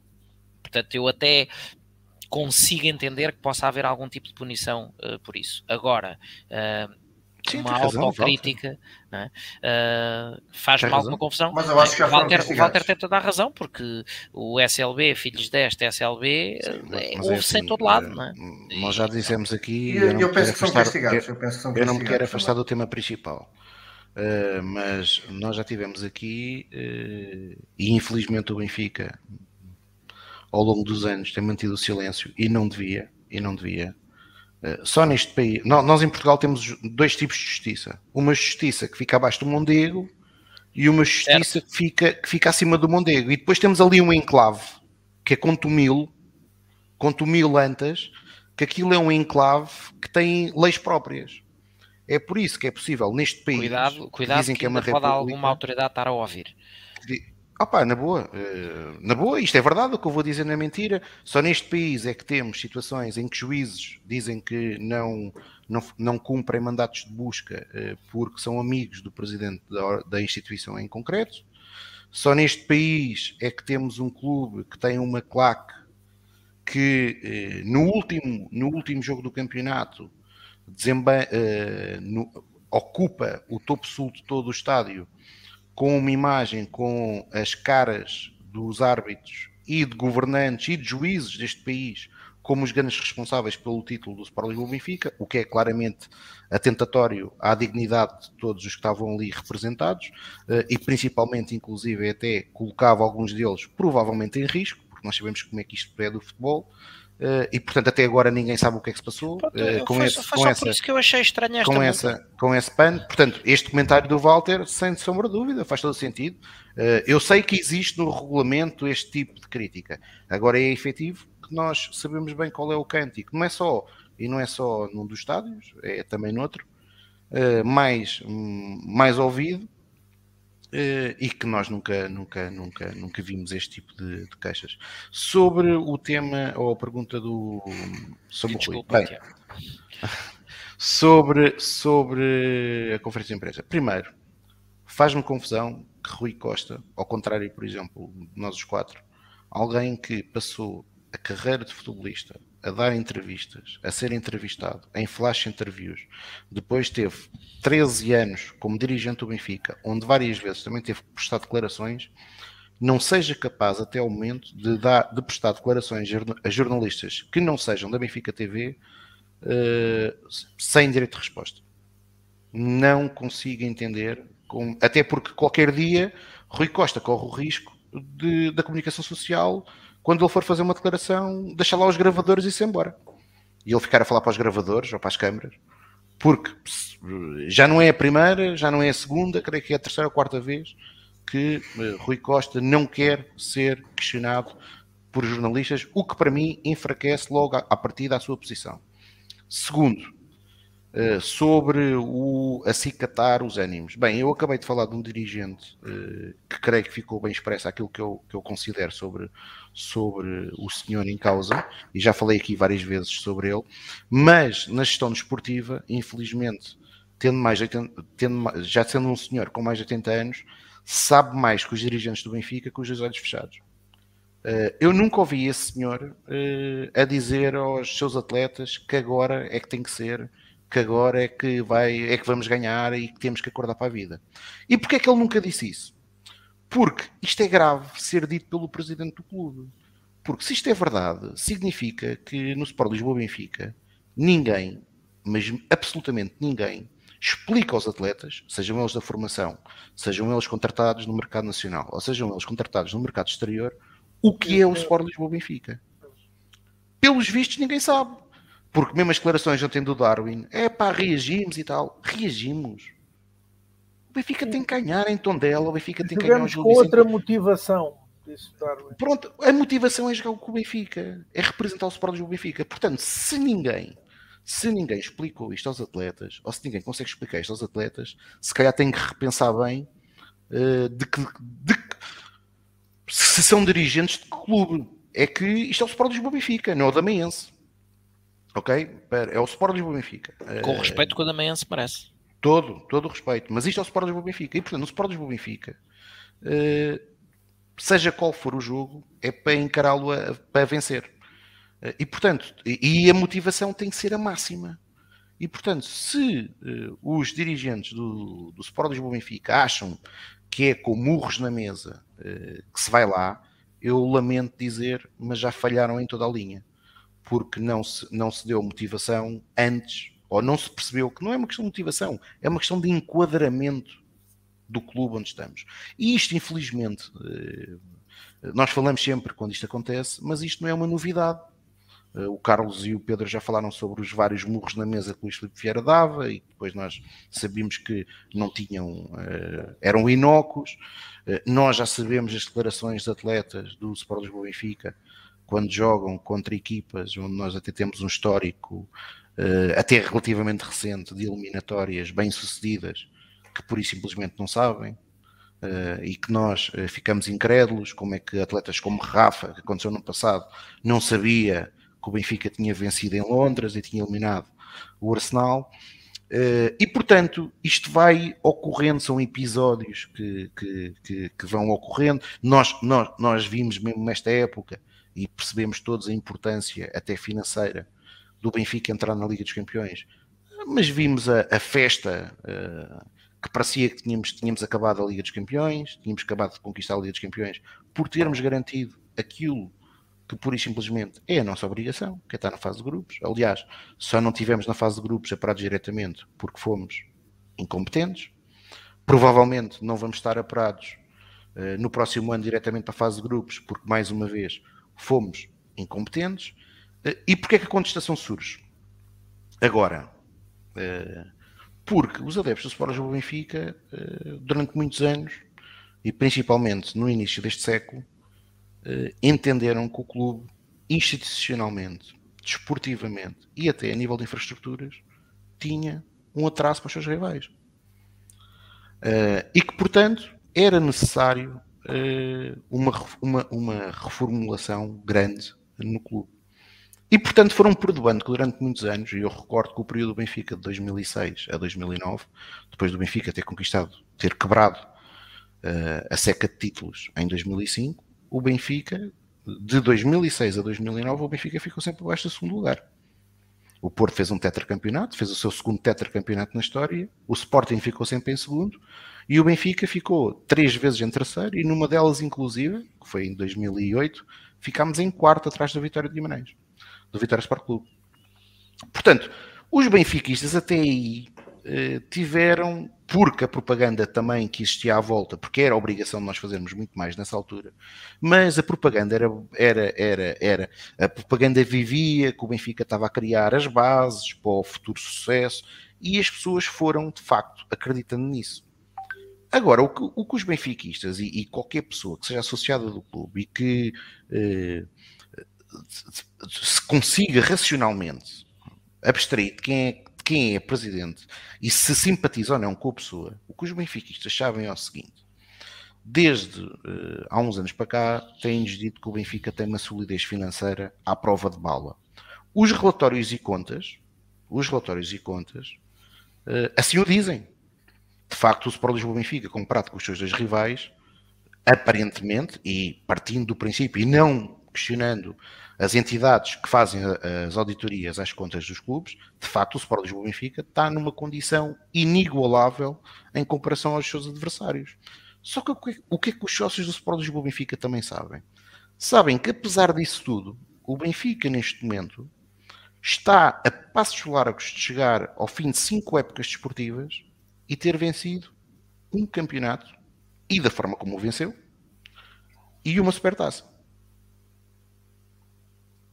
E portanto, eu estou a fazer este silêncio para as pessoas pensarem. Cinco épocas desportivas, o Benfica venceu um campeonato e uma supertaça. Oh, e agora estás há dois anos e meio com o contador a zeros. E agora vamos pensar no seguinte: temos o Futebol Clube do Porto que teve durante três anos intervencionado pelo Fair Play da UEFA, que inclusive é mesmo agora teve que vender o Luís Dias à pressa o seu melhor jogador, algo completamente inacreditável uh, face àquilo que era o histórico azul uh, a nível de decisões de mercado, uh, para cumprir com, para não ser sancionado pela UEFA, temos o Futebol Clube do Porto nestas condições a caminhar alegremente para conquistar o seu terceiro título em cinco anos. Com todos os anos a vender atletas, com todos os anos pior, pior do que vender com todos os anos o Futebol Clube do Porto a deixar sair alguns dos, melhor, dos seus melhores jogadores a custo zero. Ou seja, nós estamos perante um adversário que neste momento está claramente debilitado, e eu não quero estar nas condições que está o Futebol Clube do Porto, e nesse aspecto, sim senhora, fico, congratulo-me pelo Sport Lisboa Benfica, pelo menos daquilo que é público, uh, ser um clube cumpridor, agora é inegável que nós, e nós os quatro que estamos aqui, já vimos o Futebol Clube do Porto noutras alturas, no final da década de 90 e início deste século, com uma pujança financeira, uma capacidade esportiva institucional completamente diferente desta, porque neste momento o Futebol do Porto é uma uh, é uma fraca imagem daquilo que já foi, e mesmo assim este Futebol Clube do Porto, este Futebol Clube do Porto vai-nos limpar três campeonatos em cinco. Três campeonatos em cinco. O Sporting Clube Portugal que em 2018, faz este ano 4 anos, quando aconteceu o que aconteceu em Alcochete, se alguém nos dissesse a qualquer um de nós aqui, olha, daqui a 4 anos, vocês vão estar num podcast a falar do Benfica e vão estar a dizer que o Benfica ganhou um campeonato e o Sporting provavelmente arrisca-se a ganhar dois, ganhou uma taça de Portugal, duas taças da Liga e claramente, a nível de troféus oficiais, ganhou mais do dobro que o Sport Lisboa Benfica, é pá, nós aqui começávamos a rir-nos todos, né? Começávamos aqui, os lagartos são, são, são os líricos. Pois é. Os líricos somos nós. Os líricos somos nós. E, portanto, quatro anos depois, o Benfica ganha menos que o Futebol Clube do Porto e ganha menos que o Sporting Clube Portugal. E volto a dizer, completamente de rastros. Portanto, quando nos pedem união, a união foi demonstrada ontem os adeptos e os sócios vão lá estar sempre. Onde estiver alguém a representar o Sport Lisboa Benfica, por certo, não faltará apoio. Agora, não nos peçam é para uh, passar, uh, e agora até, até, vou utilizar uma, uma, uma expressão que o presidente Rui Costa uma vez disse, não nos peçam para passar cheques em branco. Rui Costa tem, evidentemente, toda a legitimidade democrática que o ato eleitoral de outubro de 2021 lhe concedeu. Foi uma vitória eh, sem contestação, com uma margem eh, enormíssima de associados, mas mesmo e, e, e, muitos dos que o criticam agora foram associados que votaram nele. E bem, porque é isto que é, que é, a vida de qualquer instituição. E, portanto, aliás, mesmo para aqueles associados do Sport Lisboa Benfica que têm o hábito de dizer epá, não podemos criticar porque os homens ganharam. Bem, eu espero que esses associados também não critiquem o governo que foi eleito há duas semanas, com maioria absoluta. Portanto, quase por certo, todos nós entendemos que, independentemente do resultado eleitoral da há duas semanas, todo o governo e todo o responsável político é, não é imune à crítica. E aqui é exatamente a mesma coisa. Portanto, uh, o que é preciso é o Benfica rapidamente, e nós já vamos falar sobre isso, mas é uh, rapidamente apresentar um projeto esportivo que aparentemente está difícil de sair. Uh, e um projeto esportivo que uh, permita efetivamente encarar a próxima época sem megalomanias, um, com os pés bem assentos no chão e com toda a gente, desde o presidente ao treinador e aos jogadores, cientes de uma coisa: em cada jogo é uma final da Champions, porque representar o Sport Lisboa e Benfica tem que ser sempre para todos o jogo da vida. Em todos os jogos, seja o adversário quem for, seja o Aroca, seja o Ajax, seja o Bayern, seja o Tondela. O Benfica entra em campo para vencer. Eh, e, portanto, é isto que nós esperamos que seja possível, eh, que seja uma realidade para o próximo ano, para finalmente acabarmos com este jejum de títulos eh, que nos deixa, que nos deixa muito indispostos. A mim, a mim deixa-me. Eu, eu, eu já tinha pouco cabelo nos últimos três anos, ainda perdi mais. E portanto, eu espero conseguir que nos próximos anos não recuperar, mas pelo menos ter mais algumas alegrias. Vocês concordam com esta frase do Silva em que diz que Rui Costa não quer união, apesar de estar a, pedir constantemente união? Quer antes Sim, quero. unanimidade. Sim, quero, quero aquilo que o Luís Filipe Vieira queria antes. É igual. Oh, oh, Rui, a questão é, criou-se, eh, foi, foi devidamente sedimentado ao longo dos últimos quase 20 anos, uh, a noção de que a crítica uh, é sempre negativa, é sempre foco de desestabilização. E eu concordo sim, há críticas que não têm ponta para onde se lhe pé, que são só de desestabilização.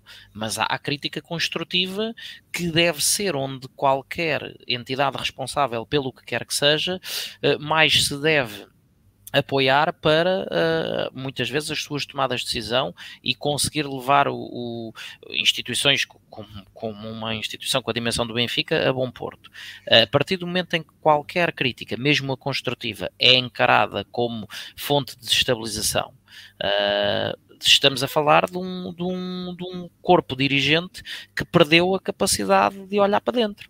É? Um, e, esse, e esse é um traço que, que, foi, que foi eh, muito bem cimentado pelo nosso anterior presidente uh, e que de alguma forma uh, tem, tem encontrado uma linha de continuidade uh, naquilo que são as posições de Rui Costa. Esse comentário é, é efetivamente um comentário uh, muito, muito assertivo, uh, porque o que eu acho que, que se quer sempre uh, é essa, essa busca da unanimidade e do, e do silêncio e, e, do silêncio de tudo quanto são vozes críticas.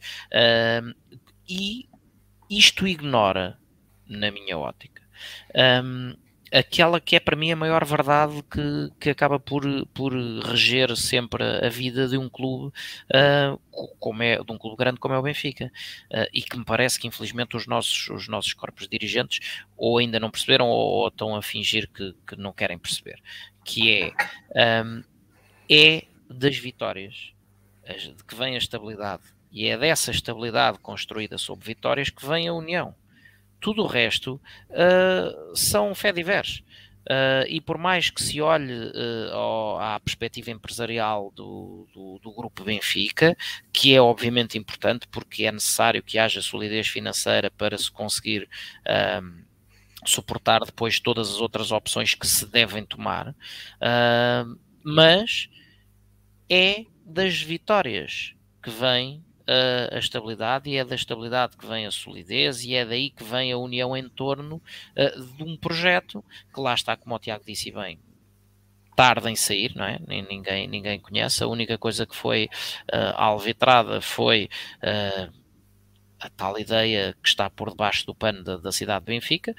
Tudo o resto, mais nada se sabe. Uh, e, portanto, um, o Rui Costa, é, aliás, e, e, tens o outro traço, como o Rui Costa, tantas vezes uh, nas poucas intervenções que fez, vir sempre com, a, com, a, com, a, com aquela postura de, um, de, de, apelar a que não coloquem em causa o seu benfiquismo. Nunca ninguém colocou em causa o seu benfiquismo. Isto é, é, é, um, é um sinal típico de alguém que uh, julga carecer de afirmação uh, e que por isso está sempre em busca de obter a, a, revalidação e a legitimação daquilo que é uma posição que ocupa por direito próprio, porque foi eleito para tal. Portanto, esqueçam lá essa teoria. Vocês não, é? não acham que isso pode ter sido antes devido à situação do anterior presidente e o Costa queria marcar a diferença? Oh, Rui, uh, mas não marca. Mas, mas qual frisar, diferença? Frisar que ele é benfiquista. Que... Epá, toda a gente sabe que o homem é benfiquista. Pois Repara, enquanto, enquanto Vieira é, é, o sócio ou era o sócio tricolor, é? um, toda a gente sabe que o Rui Costa é Benfica do cabeça aos pés. Isso, isso nunca esteve em causa para ninguém. Então, mas é? então não deveria sentir necessidade de dizê-lo. Então, mas estás-me a dar razão. É? é? É, é, precisamente aí que eu, que eu quero chegar. Um, uma liderança que está assente, na minha ótica, em ideias com alguma fragilidade, é que procura essa permanente uh, revalidação da sua legitimidade e, de, e, de, e, e, de, e do seu benfiquismo. Não, esqueçam lá isso tudo. O que, os, o que os benfiquistas querem, por exemplo, é houve um murro na mesa. A seguir, há um anúncio de, um, de uma pessoa para o cargo de, para ficar eh, responsável por todo o futebol e vamos saber quem é e vamos ver, e, e, há, e há o passado, e há o futuro, e há as opções que se tomam, etc. E agora, como é que vai ser a relação ao treinador? E a seguir, como é que vai ser em relação aos jogadores, uh, os tais que eventualmente não se enquadrarem na, na, no, na atitude que se pretende de compromisso e de que ninguém fica de fora, etc, etc. Portanto, é disso que a união se faz. É de, dos benfiquistas verem que há decisões, que as decisões são tomadas com os superiores interesses do Sport Lisboa e Benfica em mente. E que, eh, mais do que dizê-las, são depois praticadas, não é? é Declara-se um caminho e tem que se percorrer esse caminho. É daí que vem a união. Tudo o resto uh, são, é folclore. E é folclore de alguma forma inútil. Portanto, um, o pedido de união não deveria sequer ser necessário de ser feito. Uh, e tal como o Tiago disse relativamente à, à falta de enquadramento que, que, muitas vezes os nossos atletas uh, demonstram, uh, esse trabalho, ou em relação a esse desconhecimento, vamos lá ser realistas. Os atletas são os menos culpados. Porque quando entram num clube desta dimensão, é? Um, devia haver uh, uma equipa, um departamento, o que quiserem chamar, de acompanhamento que se encarregaria. Aqueles que vêm da formação, em princípio, não deveria ser preciso, porque já deveriam ter crescido a levar com, com esses valores desde a base. Mas, mas quando se vão buscar jogadores a outros campeonatos, a outros continentes, que, que obviamente é natural que não saibam da, da história, da grandeza, das conquistas do Benfica, tudo isso é um trabalho de base que se faz. Eu, eu já referi aqui na, na sequência daquele, daquele, tal famoso episódio do Rafa, que tu vais a qualquer jogo da, da Premier League um, e os jogadores, além do, do, do, do treino técnico-tático e do treino físico e 30 por uma linha, levam sempre para cada, para cada jogo, levam sempre autênticos briefings de, de, de enquadramento histórico e quando vão para um desafio, todas as alavancas mentais e de motivação que, que, possam ser acionadas para dar ao jogador o enquadramento competitivo mais assertivo são feitas. Não há, não há jogo nenhum, seja uh, um jogo entre os dois primeiros da Premier League ou entre o primeiro e o último, não há jogo nenhum em que os jogadores não sejam devidamente enquadrados naquilo que se vai passar. E se o líder Manchester City ou o líder Chelsea vai jogar com uma equipa que até veio da segunda divisão, que alguma vez em 1923 lhes ganhou, vai ser referido no briefing para funcionar como mais um, mais um fator de motivação. É? E portanto, os jogadores, nenhum jogador desconhece a história que rodeia todo e qualquer encontro. É? E se isto se passa em algo tão simples, passem as aspas, como um simples encontro de futebol, tem que se passar no resto. A, a história do, dos jogadores, a, a, história do clube, perdão, tem que ser dada a beber aos jogadores. E, portanto, não pode haver a falta de enquadramento. Nenhum jogador, resumindo isto numa frase só, nenhum jogador do Benfica que tenha a honra de ir para o campo vestido com o manto sagrado pode ser um mero funcionário. Não pode ser só um assalariado tem que ser alguém que conheça e que viva o clube. Porquê? Porque tal lhe foi explicado e tal lhe foi passado desde o momento em que entrou. Nós vemos, vemos por exemplo, aqui usando um exemplo pela negativa, mas que revela uma narrativa eficaz. Nós vemos os jogadores, por exemplo, quando chegam ao Porto, uma das primeiras coisas que fazem quando dão uma primeira entrevista ou coisa do género é logo referir imediatamente a rivalidade com o Benfica, que o Benfica é para bater. Não é? Portanto, é explicado aos jogadores, se eu concordo com aquele enquadramento ou não, é, é, outra conversa, mas é explicado a cada jogador que entra naquela instituição o enquadramento daquilo que são os objetivos e a luta daquele clube. É? E, portanto, e no Benfica, o que me dá a ideia é que nunca, isso nunca é feito. E depois temos casos como esse, não é? De, de, em vésperas de um compromisso europeu de, de, extrema importância, ter um jogador a dizer: Ah, ah foi, não, não sei o que é que se passou há 30 anos em Londres. Isto é, é inadmissível e é o tal trabalho que não é feito. E, portanto, se este trabalho fosse feito, Rui Costa tinha agora as decisões para tomar em função da, da crise em que o clube está mergulhado, mas não precisava de fazer os apelos constantes à União. E é isso que pessoas como nós, meros cidadãos anónimos, mas, mas pronto, com, com, com opinião, hum, gostaríamos de ver. É, tem que haver a recuperação da identidade. E havendo a recuperação da identidade, uh, todas estas, todas estas, uh, estes pedidos de união que, que que não são mais do que apelos a uma certa unanimidade que, que as pessoas pensam ser necessária para, para poderem dirigir o clube, um, poderiam cessar imediatamente e focarem-se efetivamente naquilo que nós queremos, que é o murro na mesa está dado, vamos às decisões, vamos ver o que é que agora os tempos mais próximos uh, nos trazem em relação à, à, à postura da direção e do Rui Costa em si, e depois estrutura abaixo, até ao departamento de futebol e a equipa e os jogadores e, e consequentemente os resultados. Ora, nós iríamos falar das saídas um pouco, das saídas uh, de Jetson, Pires e Chiquinho para a Liga Turca, mas tu, Carlos, eh, deixaste aqui um bom, um bom tema, um, que é, neste caso, a estrutura uh, e o que, o que desce da direção para a estrutura, da estrutura para os jogadores, da direção para os jogadores, para a equipa técnica, etc. Uh, uh, foi anunciado que Lourenço Coelho passa a ficar à frente do, da gestão do dia a dia do futebol do clube. Lourenço Coelho, lembre-se, já ocupou o cargo que irá ocupar, sendo que agora é também administrador da SAD do Benfica. Eu pedi a vossa opinião, o que é que isso para vocês, ou no vosso entender, pode acarretar no que à estrutura do futebol profissional diz respeito. Uh, Pedro, uh, a tua opinião?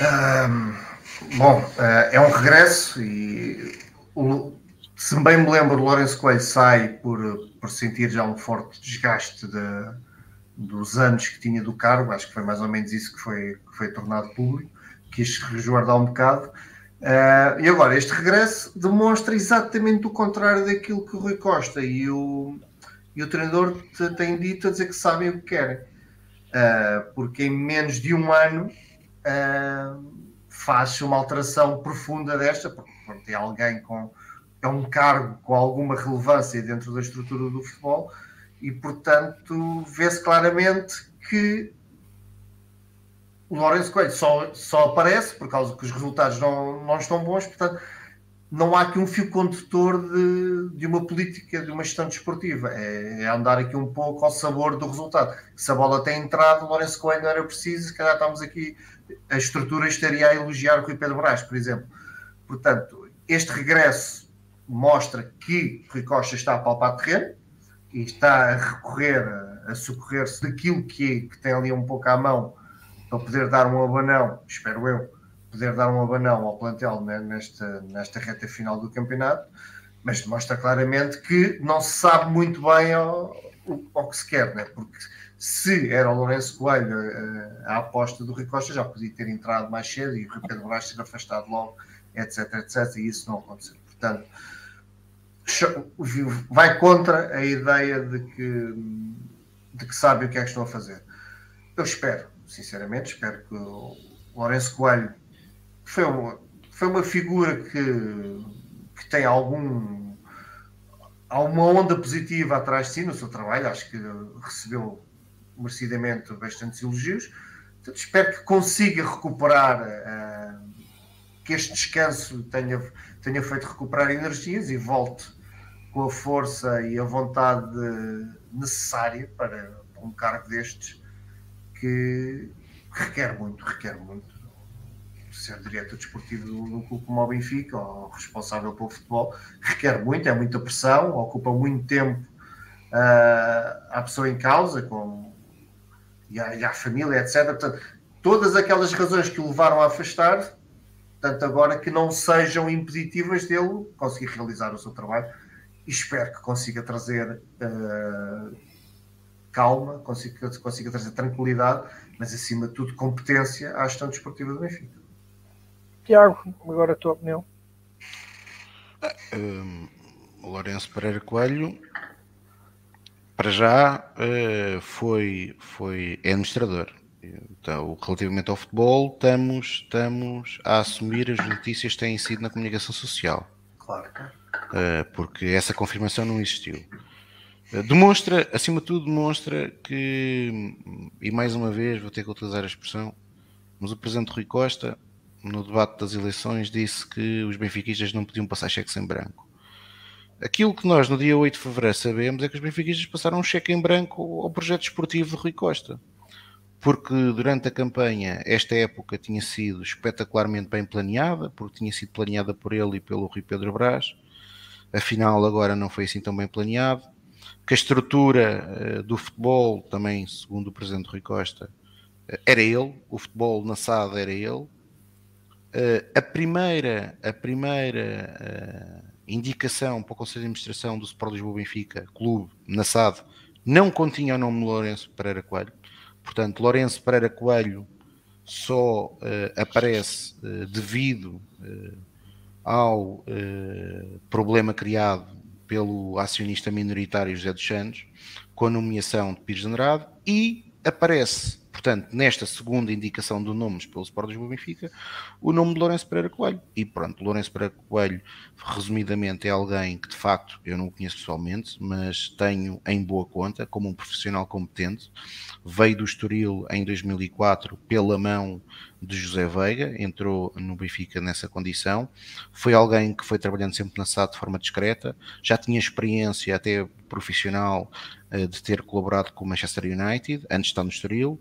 No Benfica foi sendo discreto e em 2013, com a saída de António Carraça, assumiu aquela posição que eu não diria que é de um diretor desportivo, mas de um diretor que acompanha o futebol. Uh, e a verdade é que, coincidência ou não, de 2013 a 2014 até 2016, 2017, Lourenço Pereira Coelho trabalhou com dois treinadores eh, ganhou quatro campeonatos, eh, o Benfica venceu duas taças de Portugal, três taças da Liga uh, e três supertaças. E portanto, e pela primeira vez, e pela primeira vez, conseguiu o apuramento consecutivo para os oitavos de final da Liga dos Campeões. portanto, em 2016 e 2017. Portanto, deixou, deixou uma boa, uma boa, uma excelente imagem.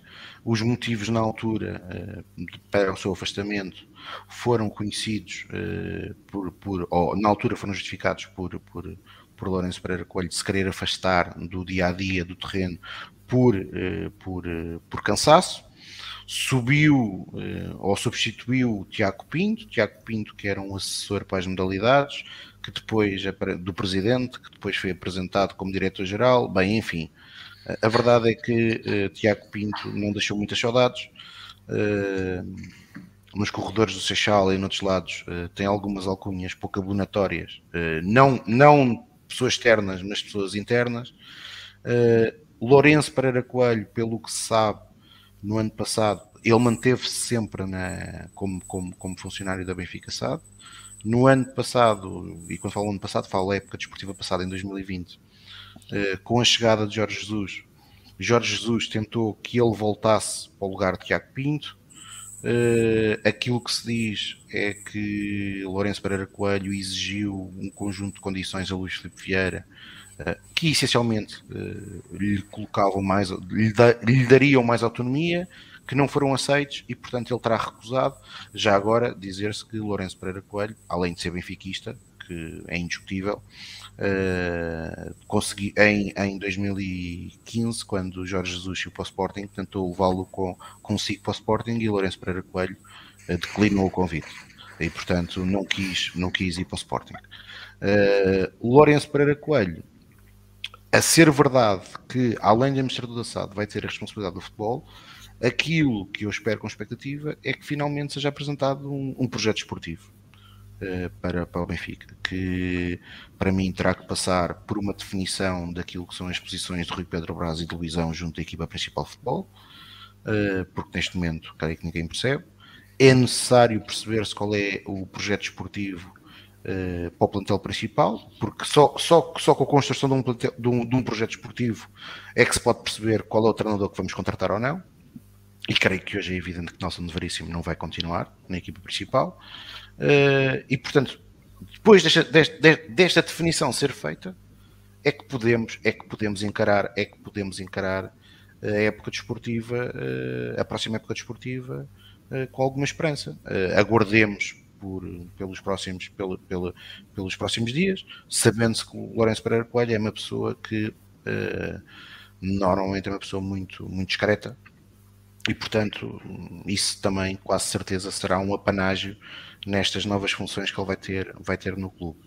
Uh, uma nota aqui para também perceber uh, como ou qual será o papel uh, do Rui Costa no futebol, porque aparentemente com a subida de Lourenço Pereira Coelho e se vier-se a confirmar que é ele o responsável pelo futebol, provavelmente Rui Costa passará a ter um, um, uma, uma, função mais institucional e, e, se calhar menos, menos com, com menos responsabilidades uh, naquilo que é a área do futebol. Carlos, merece mais algum comentário? Sim, eh, mas, mas breve. A entrada, a chegada de Lourenço Pereira Coelho ao Benfica, o, o Tiago já historiou e bem. Um, o rasto, digamos assim, de competência e de, de, sucesso e de conquista, ou seja, de resultados, uh, idem naquilo que foi a, portanto, a sua primeira passagem e a, com a responsabilidade uh, que teve no, no, sobre o futebol. E, portanto, acima de tudo, uh, quer-me parecer que uh, é entregar a gestão do futebol a alguém que claramente percebe de futebol. Uh, porque não vou dizer que Rui Costa não perceba de futebol, mas uh, efetivamente não me parece que, tendo em conta to todos os afazeres que, está, que, estão associados à representação institucional do Benfica como mais alta figura no, no papel de presidente, um, depois acaba por sobrar uh, disponibilidade para gerir o futebol uh, com, com, a atenção que merece.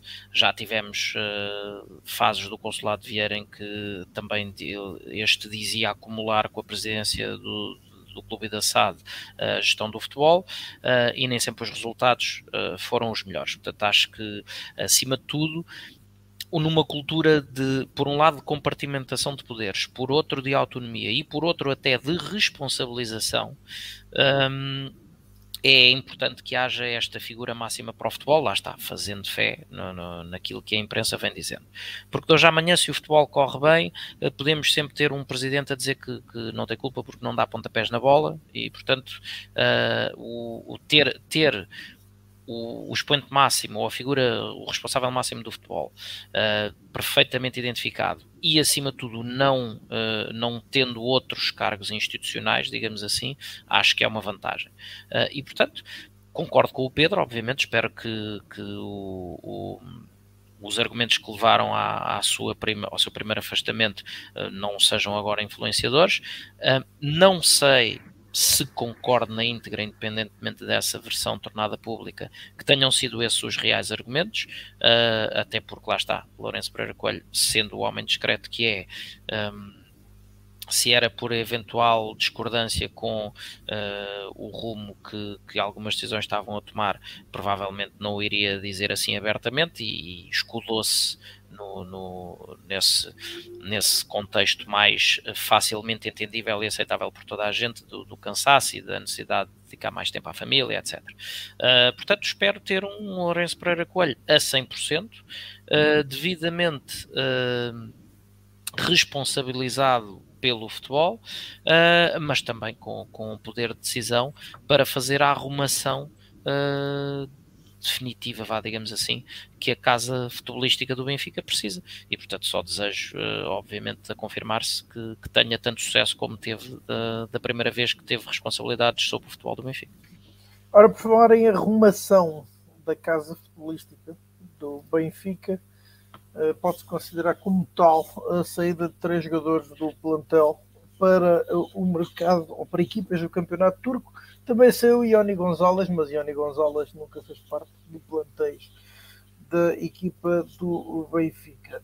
Um, saíram então Pizzi para o Bassak sair, Jetson Fernandes para o Rizesport, uh, se bem que por empréstimo aparentemente do Besiktas, e por fim um, Chiquinho, que começou a época uh, emprestado ao Sporting de Braga, que vai para o Giresunspor até final da época, sendo que tanto quanto julgo saber, nem Chiquinho nem uh, Pisi têm cláusulas obrigatórias de compra, pelo que pelo menos podem regressar no final da época, e, um, e houve então todo esse entusiasmo da parte de, dos responsáveis do uh, Bassac Sair, que se referiram ao facto de Pizzi ser conhecido no Benfica como Pizidane. Uh, não exageremos, mas uh, a verdade é que, que o fizeram e a ser conhecido como tal seria apenas por uma franja uh, dos adeptos. Uh, Tiago, agora. Franjinha, vá. Exato. Tiago, começo por ti, peço-te um comentário então estas últimas movimentações de mercado Benfica e se isto se enquadra com aquilo que se uh, pedia, que era uma redução do plantel. Também.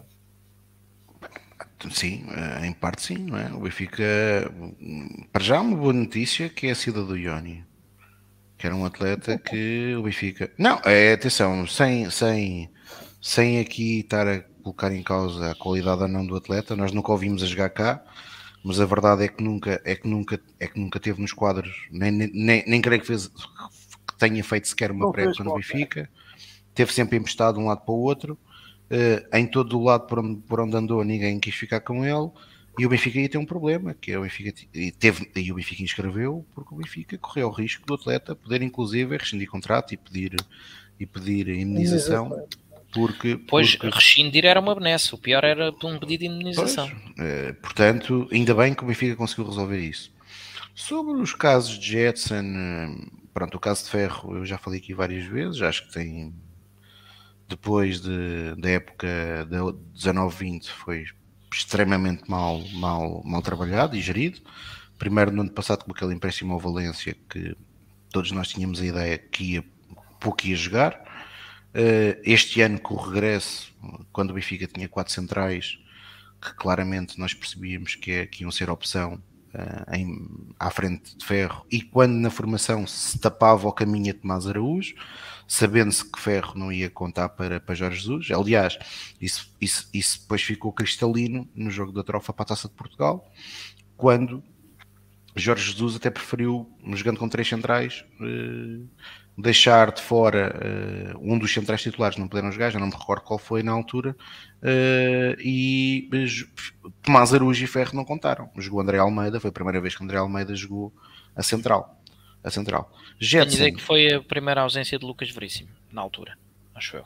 É provável. Mas não tenho é a certeza, mas é acho provável. que uh, Jetson, uh, percebemos ao longo destas escutas infindáveis que vão saindo que existe um processo, um contencioso entre o atleta e o, e o empresário desde 2019 que diretamente envolve o Sport Lisboa Benfica, em que aparentemente o próprio Jetson uh, acusa o Sport Lisboa Benfica e, portanto, fica mais fácil de perceber uh, o, o, o ocaso de Jetson no Benfica, ou seja, Jetson em 2018, para quem se recorda, ainda na equipa B, muitos de nós pedíamos Jetson na equipa principal, uh, no plantel do Penta, Uh, acabou por não, por, não, por não jogar nessa época e na pré-época seguinte Jetson apareceu muito bem e o Carmo fala nisso várias vezes e com razão. Jetson começa a época, a época seguinte, 2018-2019, muito bem e é, e é, muito importante no apuramento do Benfica para a Liga dos Campeões, uh, jogando bem. Aliás, na, na Turquia contra o Fenerbahçe, é ele o autor do golo que nos dá vantagem e estava a jogar efetivamente muito futebol. Uh, depois, com a saída de Rui Vitória e com a entrada de Bruno Lage, Jetson perdeu protagonismo.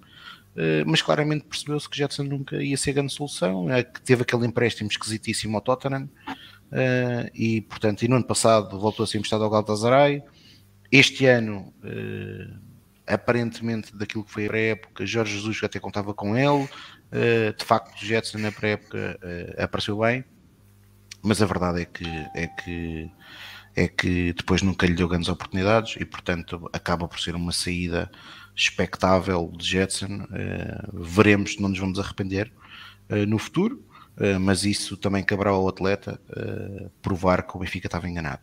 Sobre, sobre Pizzi, creio que é, o, é um fechar de um ciclo pela porta pequena.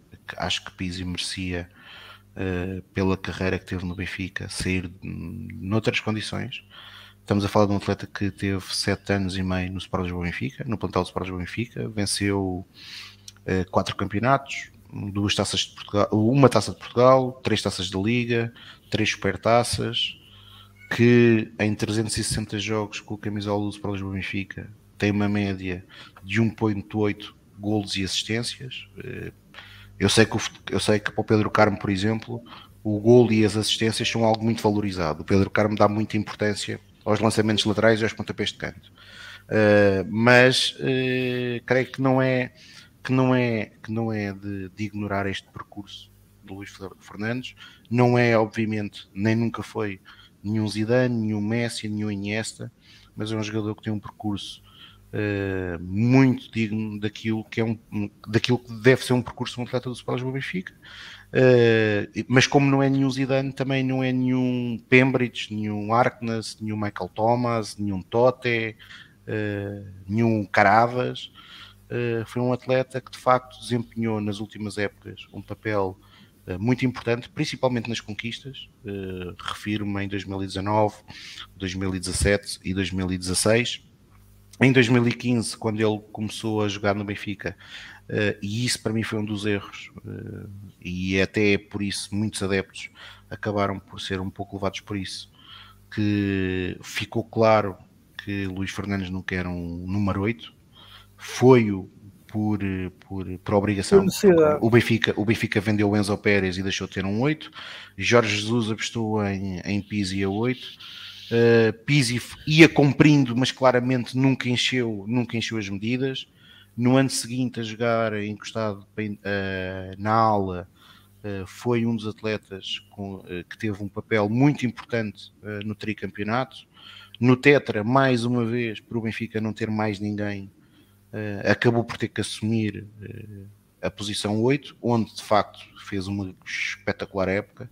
Uh, e foi decisivo, carregou muitas vezes a equipa do Benfica às costas, e em 2019 com, com, com, com João Félix e Rafa uh, foi claramente uh, foi um trio muito importante para a conquista do, do, do campeonato. Com a, com a, chegada de Jorge Jesus, a época 2019-2020 estava a fazer até, até, até o, o campeonato ser interrompido uma época a nível de números muito, muito, muito, muito boa.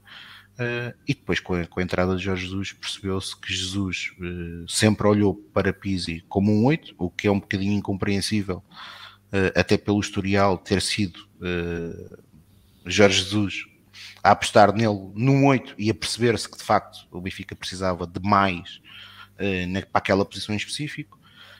Jorge Jesus nunca colocou, ou raramente colocou, a Pizzi a jogar no na posição onde mais rendeu, tanto com o Rio Vitória como com o Bruno Lage, e portanto uh, tinha no, ao longo do último, ano, do último ano com Jorge Jesus já muito poucos minutos, já muito poucos minutos, já jogava muito pouco, portanto, para aqueles que acusavam que a produção do futebol do Benfica durante muitos anos, como o Pedro Carmo, que era do Pizzi, ah, o Pizzi não jogou. No último ano o Pizzi pouco jogou, portanto, acusá-lo disso não é muito, não é muito justo nem honesto. Uh, e depois há o caso, há o caso que ocorre no Dragão, que é um caso que eu continuo a dizer que não deveria ter sido o balneário.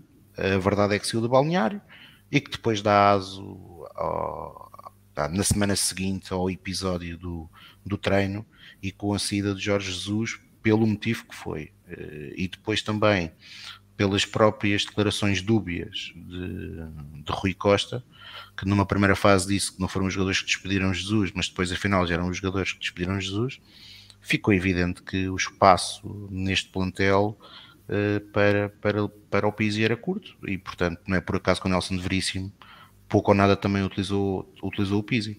Uh, aliás, isso está a acontecer também com o André Almeida, que mesmo ontem voltou a acontecer, criou-se esta narrativa à volta de três atletas, o do Pizzi, do, do Rafa e, e, do André Almeida, que são eles que são uh, os causadores de tudo o que é mau ambiente no Benfica e que, portanto, uh, são eles as, as, as, ervas daninhas do clube.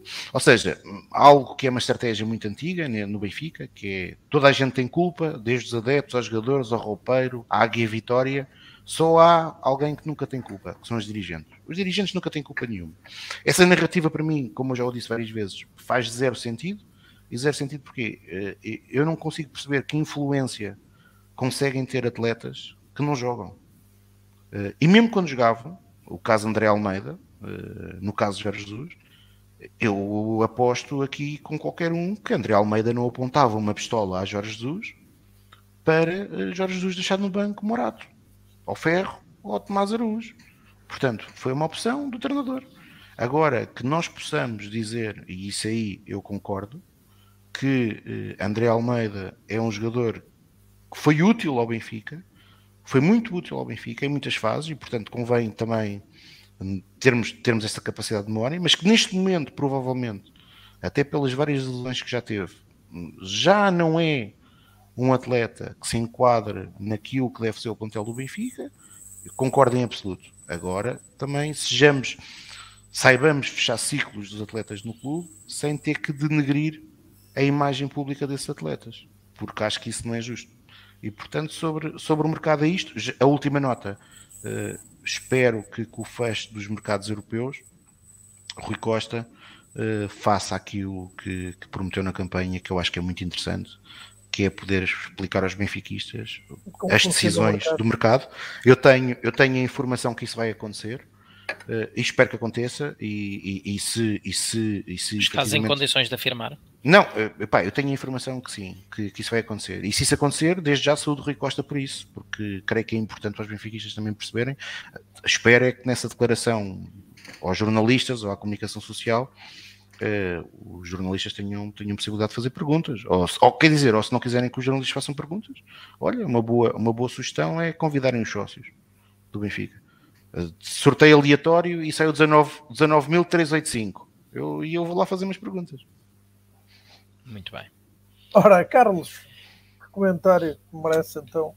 Não, eu vou, eu vou começar pelo fim. Vou começar pelo fim, vou começar precisamente pelo caso de, do Pizzi. Um, acho que o Benfica perdeu aqui uma, uma boa oportunidade de resolver desde já uh, esse tema do diretor desportivo, porque viu-se a eficiência com que Pizzi resolveu o caso de Jorge Jesus, né? e portanto uh, tinha, tínhamos, aí um, tínhamos aí um 2 em 1. Um. Um, mas agora, agora um pouco mais a sério, uh, e eu sempre fui uh, muito crítico de, de Pizzi num determinado aspecto, que é um, Pizzi dava sempre a ideia de ser capaz de muito mais do que aquilo que depois acabava por entregar, porque quando pressionado uh, eclipsava-se quando tinha, quando tinha metros quadrados de terreno, efetivamente sempre foi um ótimo executante e um jogador com golo. Um, mas efetivamente sofreu muito. Acho que o, o principal problema do Pizzi não é o Pizzi, mas sim o enquadramento em que, em que ele acabou por se ver envolvido, uh, porque nunca jogou ou pouco, ou pouco jogou. Uh, naquela que é, ou vá, jogou uma época e meia na posição que é aquela onde rende mais, que é a tal, a tal posição de interior direito, e nesse, e nesse período fez efetivamente, como o Tiago uh, já historiou e bem, uh, números uh, verdadeiramente notáveis.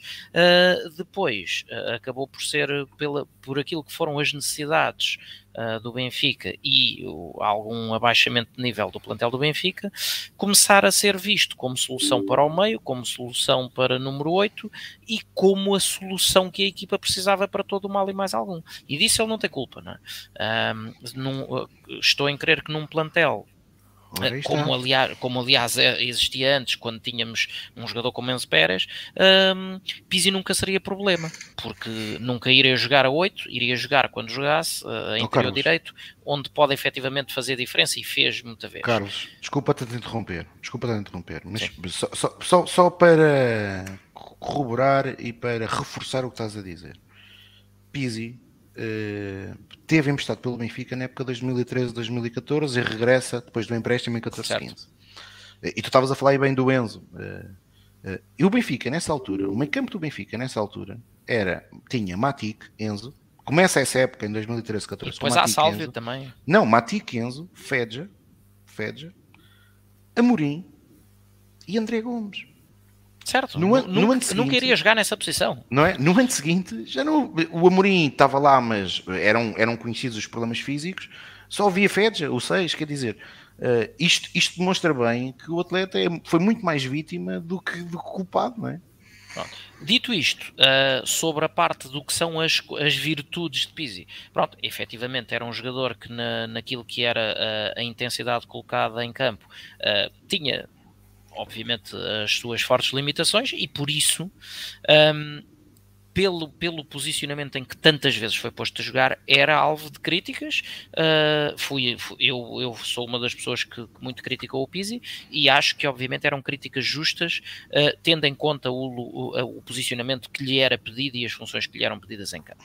Um, dito isso, poderia, era um jogador que a sair poderia ter saído uh, em grande noutra, noutras alturas, assim já saiu com atraso e acaba por sair pela porta pequena e depois de todos estes episódios que um, pronto, de alguma forma não, também não dignificam uh, a, a, memória do, do jogador.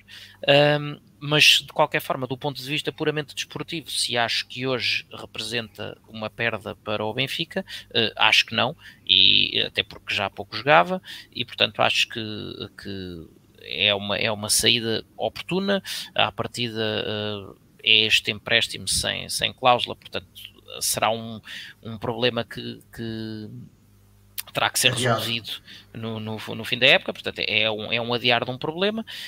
Um, e, e, uma nota também sobre o, que o, Tiago, o tema que o Tiago já aflorou sobre o grupinho dos três famoso. Um, eu não, não compro essa teoria. Uh, ou se compro, se for forçado a aceitá-la, é só uma declaração de absoluta incompetência àquilo que é a estrutura dirigente do Benfica ao longo dos anos. Porque não se fala desse trio desde, desde há dois ou três meses ou desde há seis, fala-se que foram responsáveis pela saída de Rui Vitória, fala-se que foram responsáveis pela saída de Bruno Lage, agora pelos vistos foram responsáveis pela saída também de Jorge Jesus, provavelmente, uh, se calhar também são eles que vão fazer com que a coisa corra menos bem a Nelson Veríssimo, e a minha questão é, se é tão falado cá fora, se toda a gente sabe quem são, epá, cabe, cabe à, à, à, equipa dirigente do Benfica tomar as, as necessárias medidas porque uh, não pode jamais em tempo algum haver grupinhos dentro daquele que se quer que seja um grupo maior e unificado e nomeadamente uh, uh, que consigam ter a influência e provocar as consequências a este nível relativamente àquele que deve ser o timoneiro do grupo, gostes ou não, seja ou não apreciado pelo, pelo, pela massa adepta, que é o treinador. E, portanto, uh, ou isto é só uma narrativa da imprensa, que não tem qualquer tipo de fundamento, se tem, mais uma vez, os maiores culpados não são eles, porque, tal como dizem como, como é dito na sabedoria oriental, não é? Se me fazes uma, a culpa é tua, se me fazes duas, a culpa passa a ser minha. E, portanto, a estrutura dirigente do Benfica tinha que aprender a, a, a sanar este tipo de males.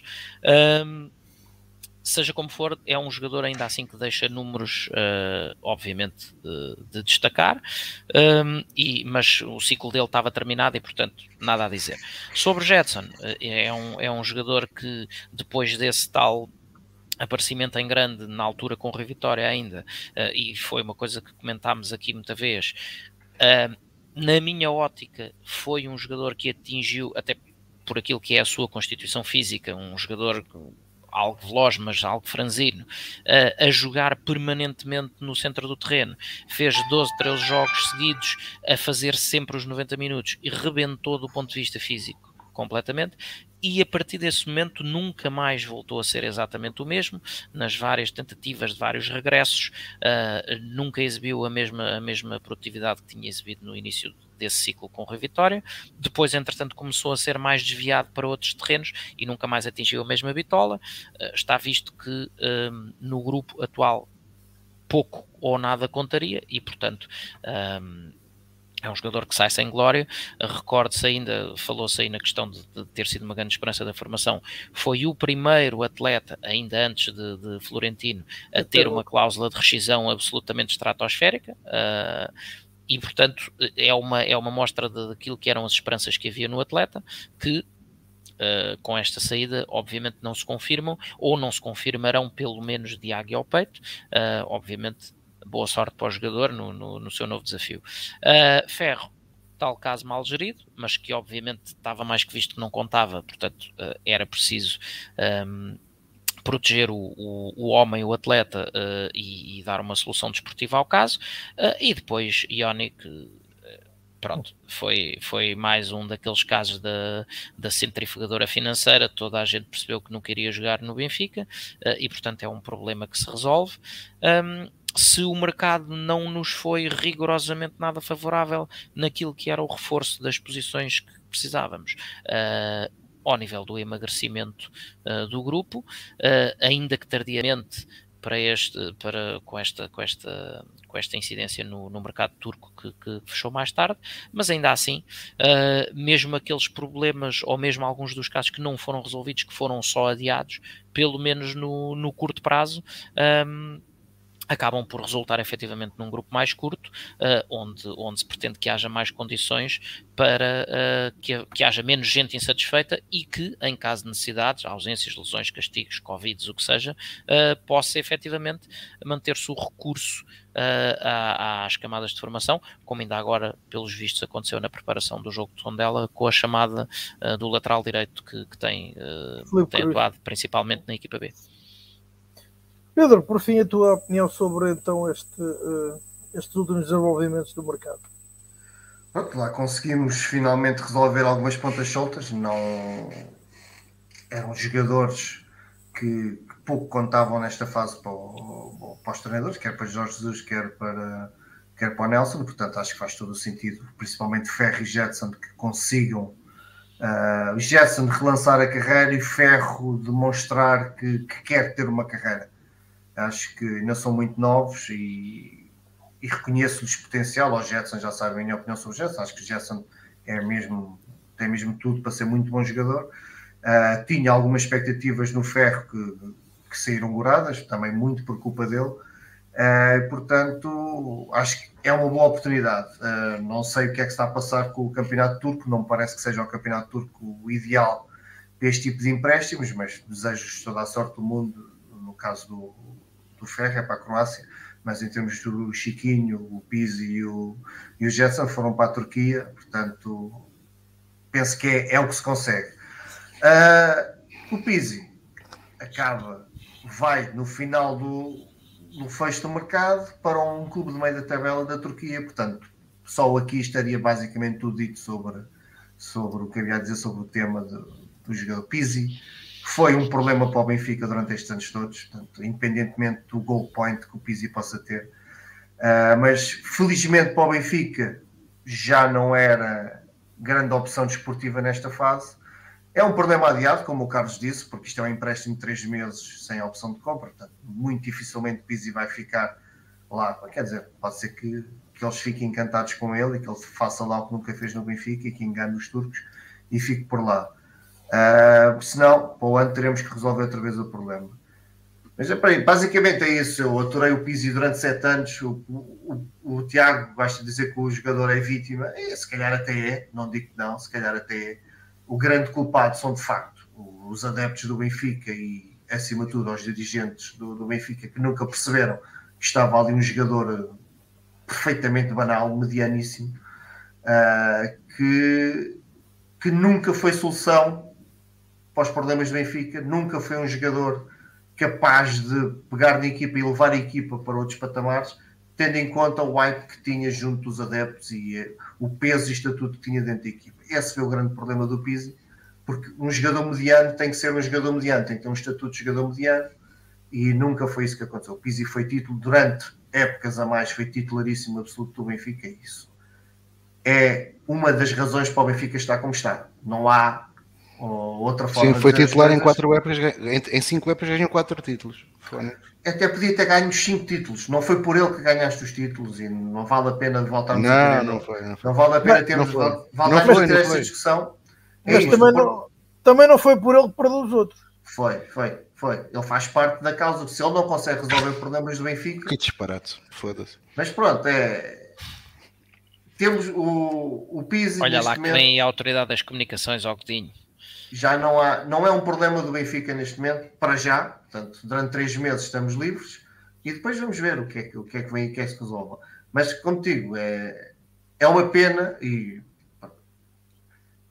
é uma pena o Benfica ver-se, e eu aí consigo perceber a, a crítica aí, acho que faz algum sentido. Jogadores com tanto tempo de Benfica deviam ter um pouco mais de dignidade na, na saída. É um problema Pizzi ter muitos anos de Benfica, é um, foi um problema, é um problema grave, que revela muito do, do que mal se faz dentro do Benfica, Ah, mas já que teve sete anos, ou quase oito anos de Benfica, tal como Salvo, tal como Luizão, tal como, como o próprio Jonas, jogadores com tantos anos, ah, não os gosto de ver ser assim.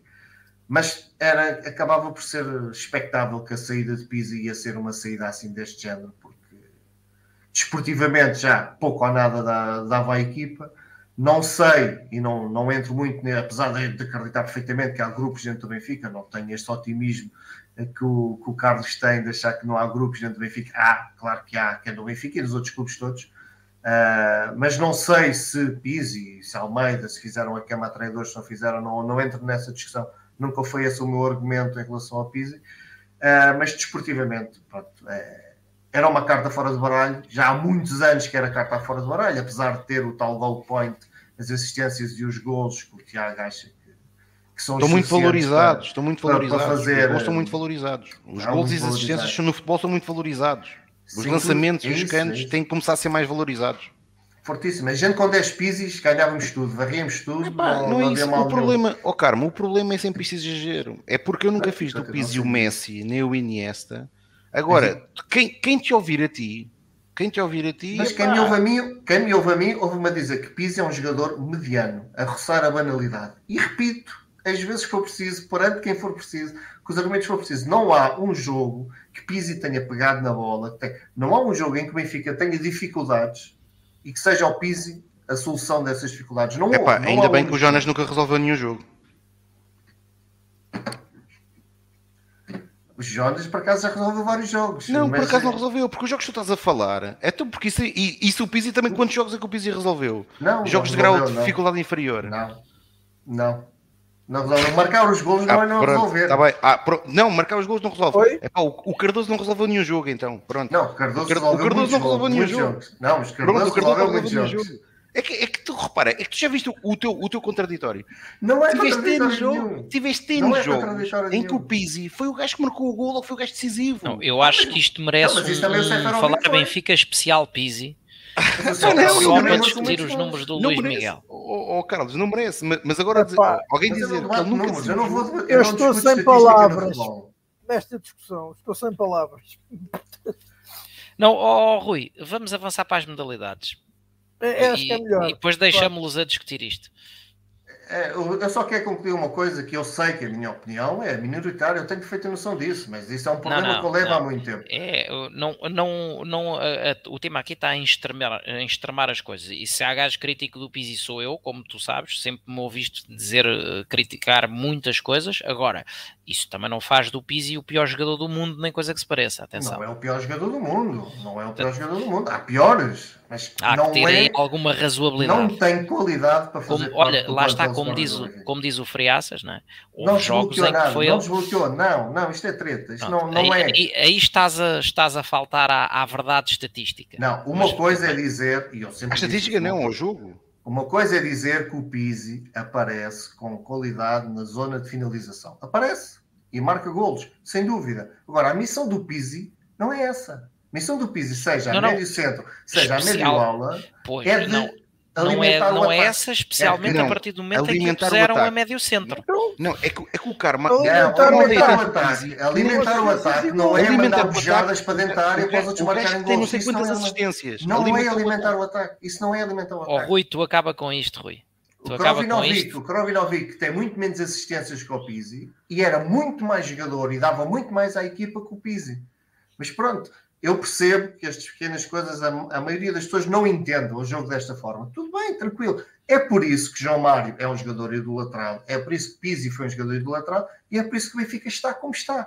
As coisas, o Benfica não chega a este estado caído do nada, não é alguém estalou os dedos e disse, olha, não, são estes pequenos pormenores que um, um de cada um os oh, Carmo, tu, tu, tu, eras, tu eras um forte apoiante de um plantel que teve Mark Pembridge, Steve Harkness, Michael Thomas, Gary Charles, Totti, é Dean Saunders, meu. Que, que argumento é Por amor de Deus, meu. Por amor de Deus. Um grande apoiante do plantel. Tu nem sabes o que é que isso quer dizer, pá. Isso, é está, é assim, está a descambar. Isso, isso foi completamente ridículo. Rui, Rui tu está a avisar, tu põe mão nisto, Rui. Aquela expressão, estamos a tergiversar. É, é, Exato. É, é, falta de argumentos, é, é típica falta avançar, de argumentos. Vamos avançar Mas, para as modalidades. Vamos avançar para as modalidades, onde certamente o Pedro uh, Carmo tem muito a dizer. Carmo terá bastante mais argumentos. Mas começo por ti, Tiago, que vieste ah, do bolas. pavilhão da luz. Vieste do pavilhão da luz e assististe a uma demonstração categórica pelo que se pode, pelo resultado e pelo que foi possível ver do Zenit frente ao Benfica, é sem dúvida uma das melhores equipas da Europa uh, e de facto o, o Benfica por uh, impactante e dominante que é em Portugal ainda está longe deste patamar. Estás em mudo, Tiago. Está longe, está longe em qualidade, está longe em, em qualidade para este nível. Uh, e está longe em orçamentos, não é? Estamos a falar de um orçamento de 600 mil euros para um orçamento de 10 milhões de euros. Uh, evidentemente que, como no futebol, os orçamentos não ganham tudo, mas do outro lado está uma grande equipa, sem sombra de dúvida, uma equipa com uh, vários jogadores que estão habituados ao mais alto nível, como uma equipa alemã, com quem o Benfica já tinha perdido em Lisboa, onde aí tínhamos conseguido ganhar um set. A equipa hoje, de facto, o primeiro set foi muito mal conseguido, nos outros dois a equipa até a meio do set conseguiu equilibrar, mas depois a qualidade da equipa russa veio de cima uh, e portanto já sabíamos que ia ser difícil, uh, mas a equipa deu o seu melhor, poderia ter feito aqui e ali uh, ter tido decisões mais, mais acertadas, mas o adversário é, é, é de um nível superior, há que reconhecê-lo sem, sem qualquer problema e, e o Benfica tem que tem que é uma aprendizagem e, e, basicamente eu, eu estava com viu assisti ao jogo com o Tiago Barreiro que é um, um, um sócio benfiquista que também uh, acompanha as modalidades bastante e um ex-atleta profissional de basquetebol uh, e era o que eu lhe estava a dizer uh, que o Benfica tem que fazer no vôlei aquilo que fez no basquete na década de 90, ou seja, é fazer uma aproximação.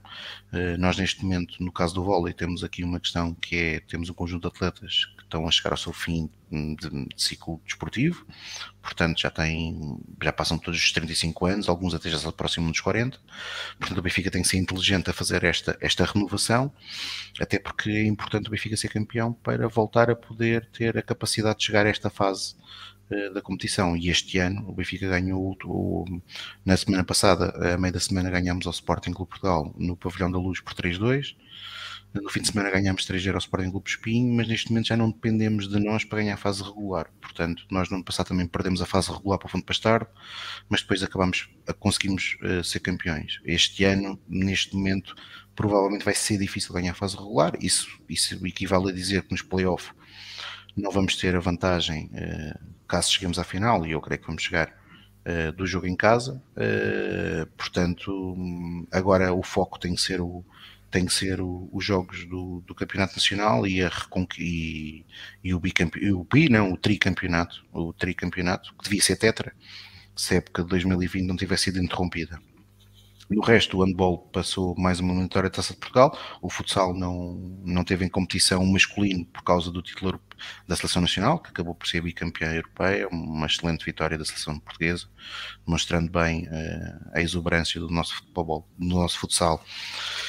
Uh, neste momento, uh, com um destaque aqui, há que dizê-lo, uh, um mérito também para um dos nossos rivais, que de facto tem, tem, tem, tem, tem catapultado a modalidade a nível nacional para patamares muito bons. E grande parte desta equipa, desta, seleção nacional, uma parte grande é a base do Sporting, portanto Uh, também referir isso, e o Benfica tem que trabalhar mais. Embora o Benfica na final tenha tido quatro jogadores, dois do lado do, do Benfica, um deles que foi absolutamente decisivo, o André Souza, que fez uma estrondosa exibição na baliza, e o Afonso não foi tão importante na final, mas foi o Afonso Jesus durante o campeonato foi, foi decisivo, aliás fez aquilo que raramente faz no Benfica, marcar golos, com regularidade, foi dos principais marcadores da seleção nacional. E no lado russo, estava o Xcala, que é um atleta de muita qualidade. Para mim, claramente, os estrangeiros que o Benfica tem neste momento, uh, aquele que o Benfica tem que fazer tudo para o manter para as próximas épocas, porque é um jogador com muita, muita, muita qualidade. E depois o Robinho, que não jogou, não jogou na final, mas o Robinho é um atleta que também já está na sua fase descendente. Portanto, provavelmente hum, esta até será também a última época de, de um futsal Benfica. No futsal feminino, uma vitória muito importante. Fomos ganhar ao terreno do Nuno que era a equipa que tinha um jogo em atraso, mas se vencesse esse jogo em atraso passava para a frente do campeonato. O Benfica foi, foi, foi jogar no terreno do adversário e venceu por 2-1 e portanto eh, tudo aponta que vá conseguir eh, ganhar esta fase regular. Eh, numa época que de facto de transição saíram duas nossas principais jogadoras, a Filó e a Janice, e temos a Ana Catarina lesionado, eh, que, é só, que é só o melhor guarda-redes do mundo, portanto é natural que o Benfica neste momento era uma época, é uma época de transição, uh, mas a equipa está a conseguir dar boa resposta e esta é uma vitória que, que dá excelentes indicações disso mesmo.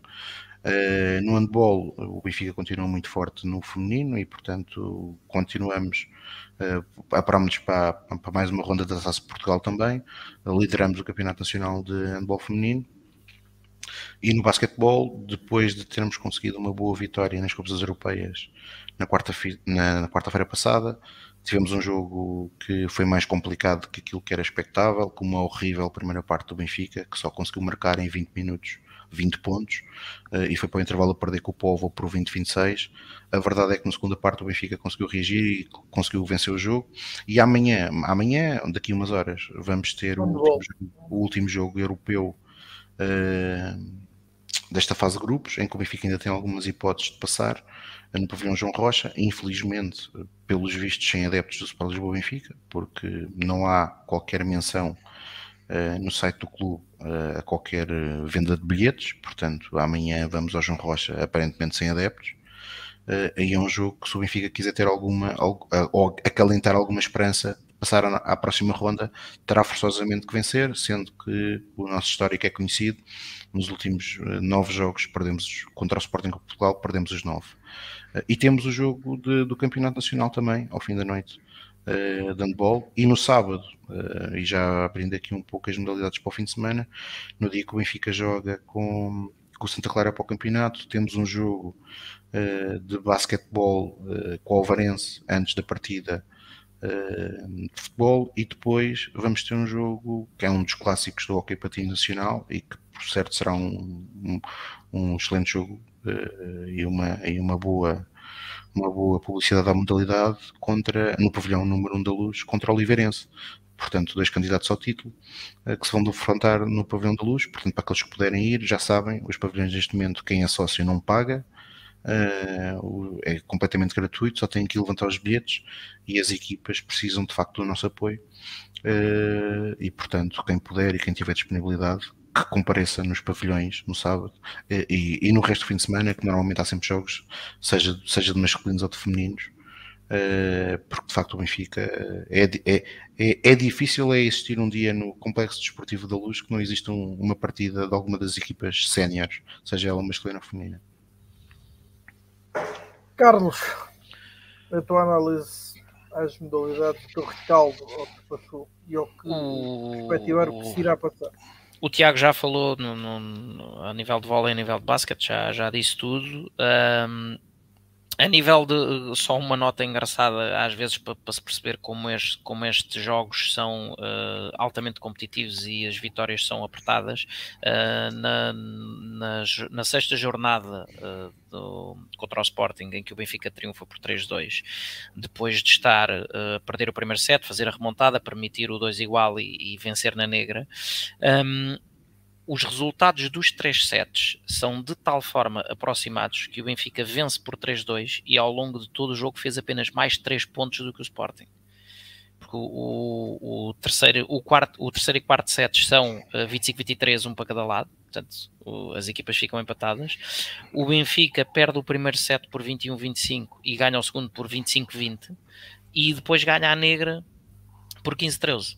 E portanto, três pontinhos foram o suficiente para conseguir uma vitória, e isto é uh, um tónico para aqueles uh, que pode ser, pode ser transposto para, para o futebol e para todos os outros jogos, quando às vezes uh, se acha que nem todo o momento é importante ou nem todo o lance é importante, aqui temos a prova de como às vezes um, o, mais, o mais pequeno detalhe pode ser absolutamente vital para a vitória no, final no, no encontro.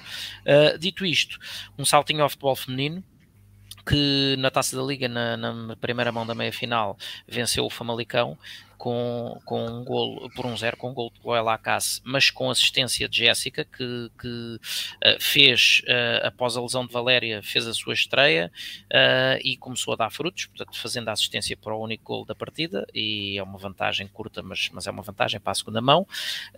a seguir jogou-se a quinta jornada da fase de apuramento de campeão, e o Benfica derrotou uh, em Alcochete o Sporting por 1-0. Um Novamente, uh, Jéssica a ser marcante tendo faturado o, o único golo. Uh, apesar de tudo, uh, nesse, nesse jogo contra o Sporting, Chloé Lacasse foi claramente a melhor em campo, porque fez a assistência para a Jéssica, ainda foi sobre ela que, que foi provocado um penalti que Kika Nazaré acabou por falhar mesmo no fim. Uh, mas o que é certo é que, fim da quinta jornada, o Benfica segue com 5 jogos, 5 vitórias, 9-0 em golos, ainda não sofreu um único golo, e portanto tudo bem encaminhado para que as nossas meninas revalidem o título.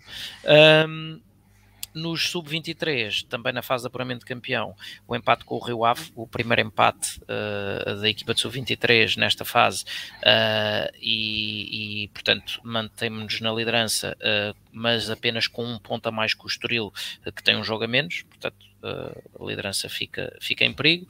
E na equipa B, Empate também com o Casa Pia, um jogo entre os dois primeiros da tabela, um jogo muito renhido que claramente nenhuma equipa um, quis perder uh, e, portanto, resultou num jogo extremamente equilibrado e mantém-se a, liderança partilhada com o Casa Pia, uh, portanto, na, na, segunda liga, uh, nesta fase de apuramento de campeão e, portanto, também a equipa bem encaminhada para, para chegar a esse título que, que se, se, o conseguir é um título meramente formal, não é? já sabemos que a equipa B não, não pode subir de divisão, mas não, não deixaria de ser engraçado uh, uhum. no ano em que a equipa principal está com a, com a produtividade que está.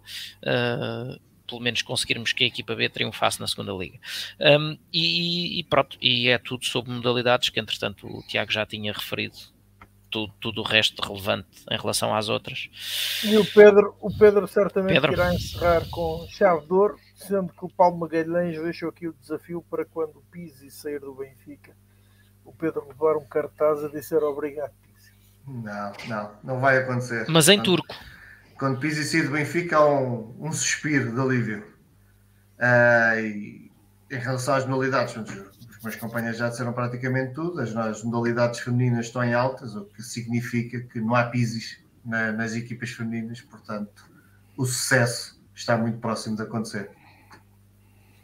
E pronto, e é com esta nota. Pronto, vencer o Santa Clara, não é verdade? Vencer o Santa Clara. Vê se o Godinho paga alguma desta vez. E, e pronto, boa noite. Uh, próximo Falar Benfica será a edição uh, número 50 e obviamente será marcada pela análise desse jogo com o Santa Clara e obviamente surgirão certamente mais temas para discutirmos uh, no próximo Falar Benfica. Até lá. Esperemos poder falar de duas vitórias seguidas. Sempre. Variar um bocadinho. Ah, sim.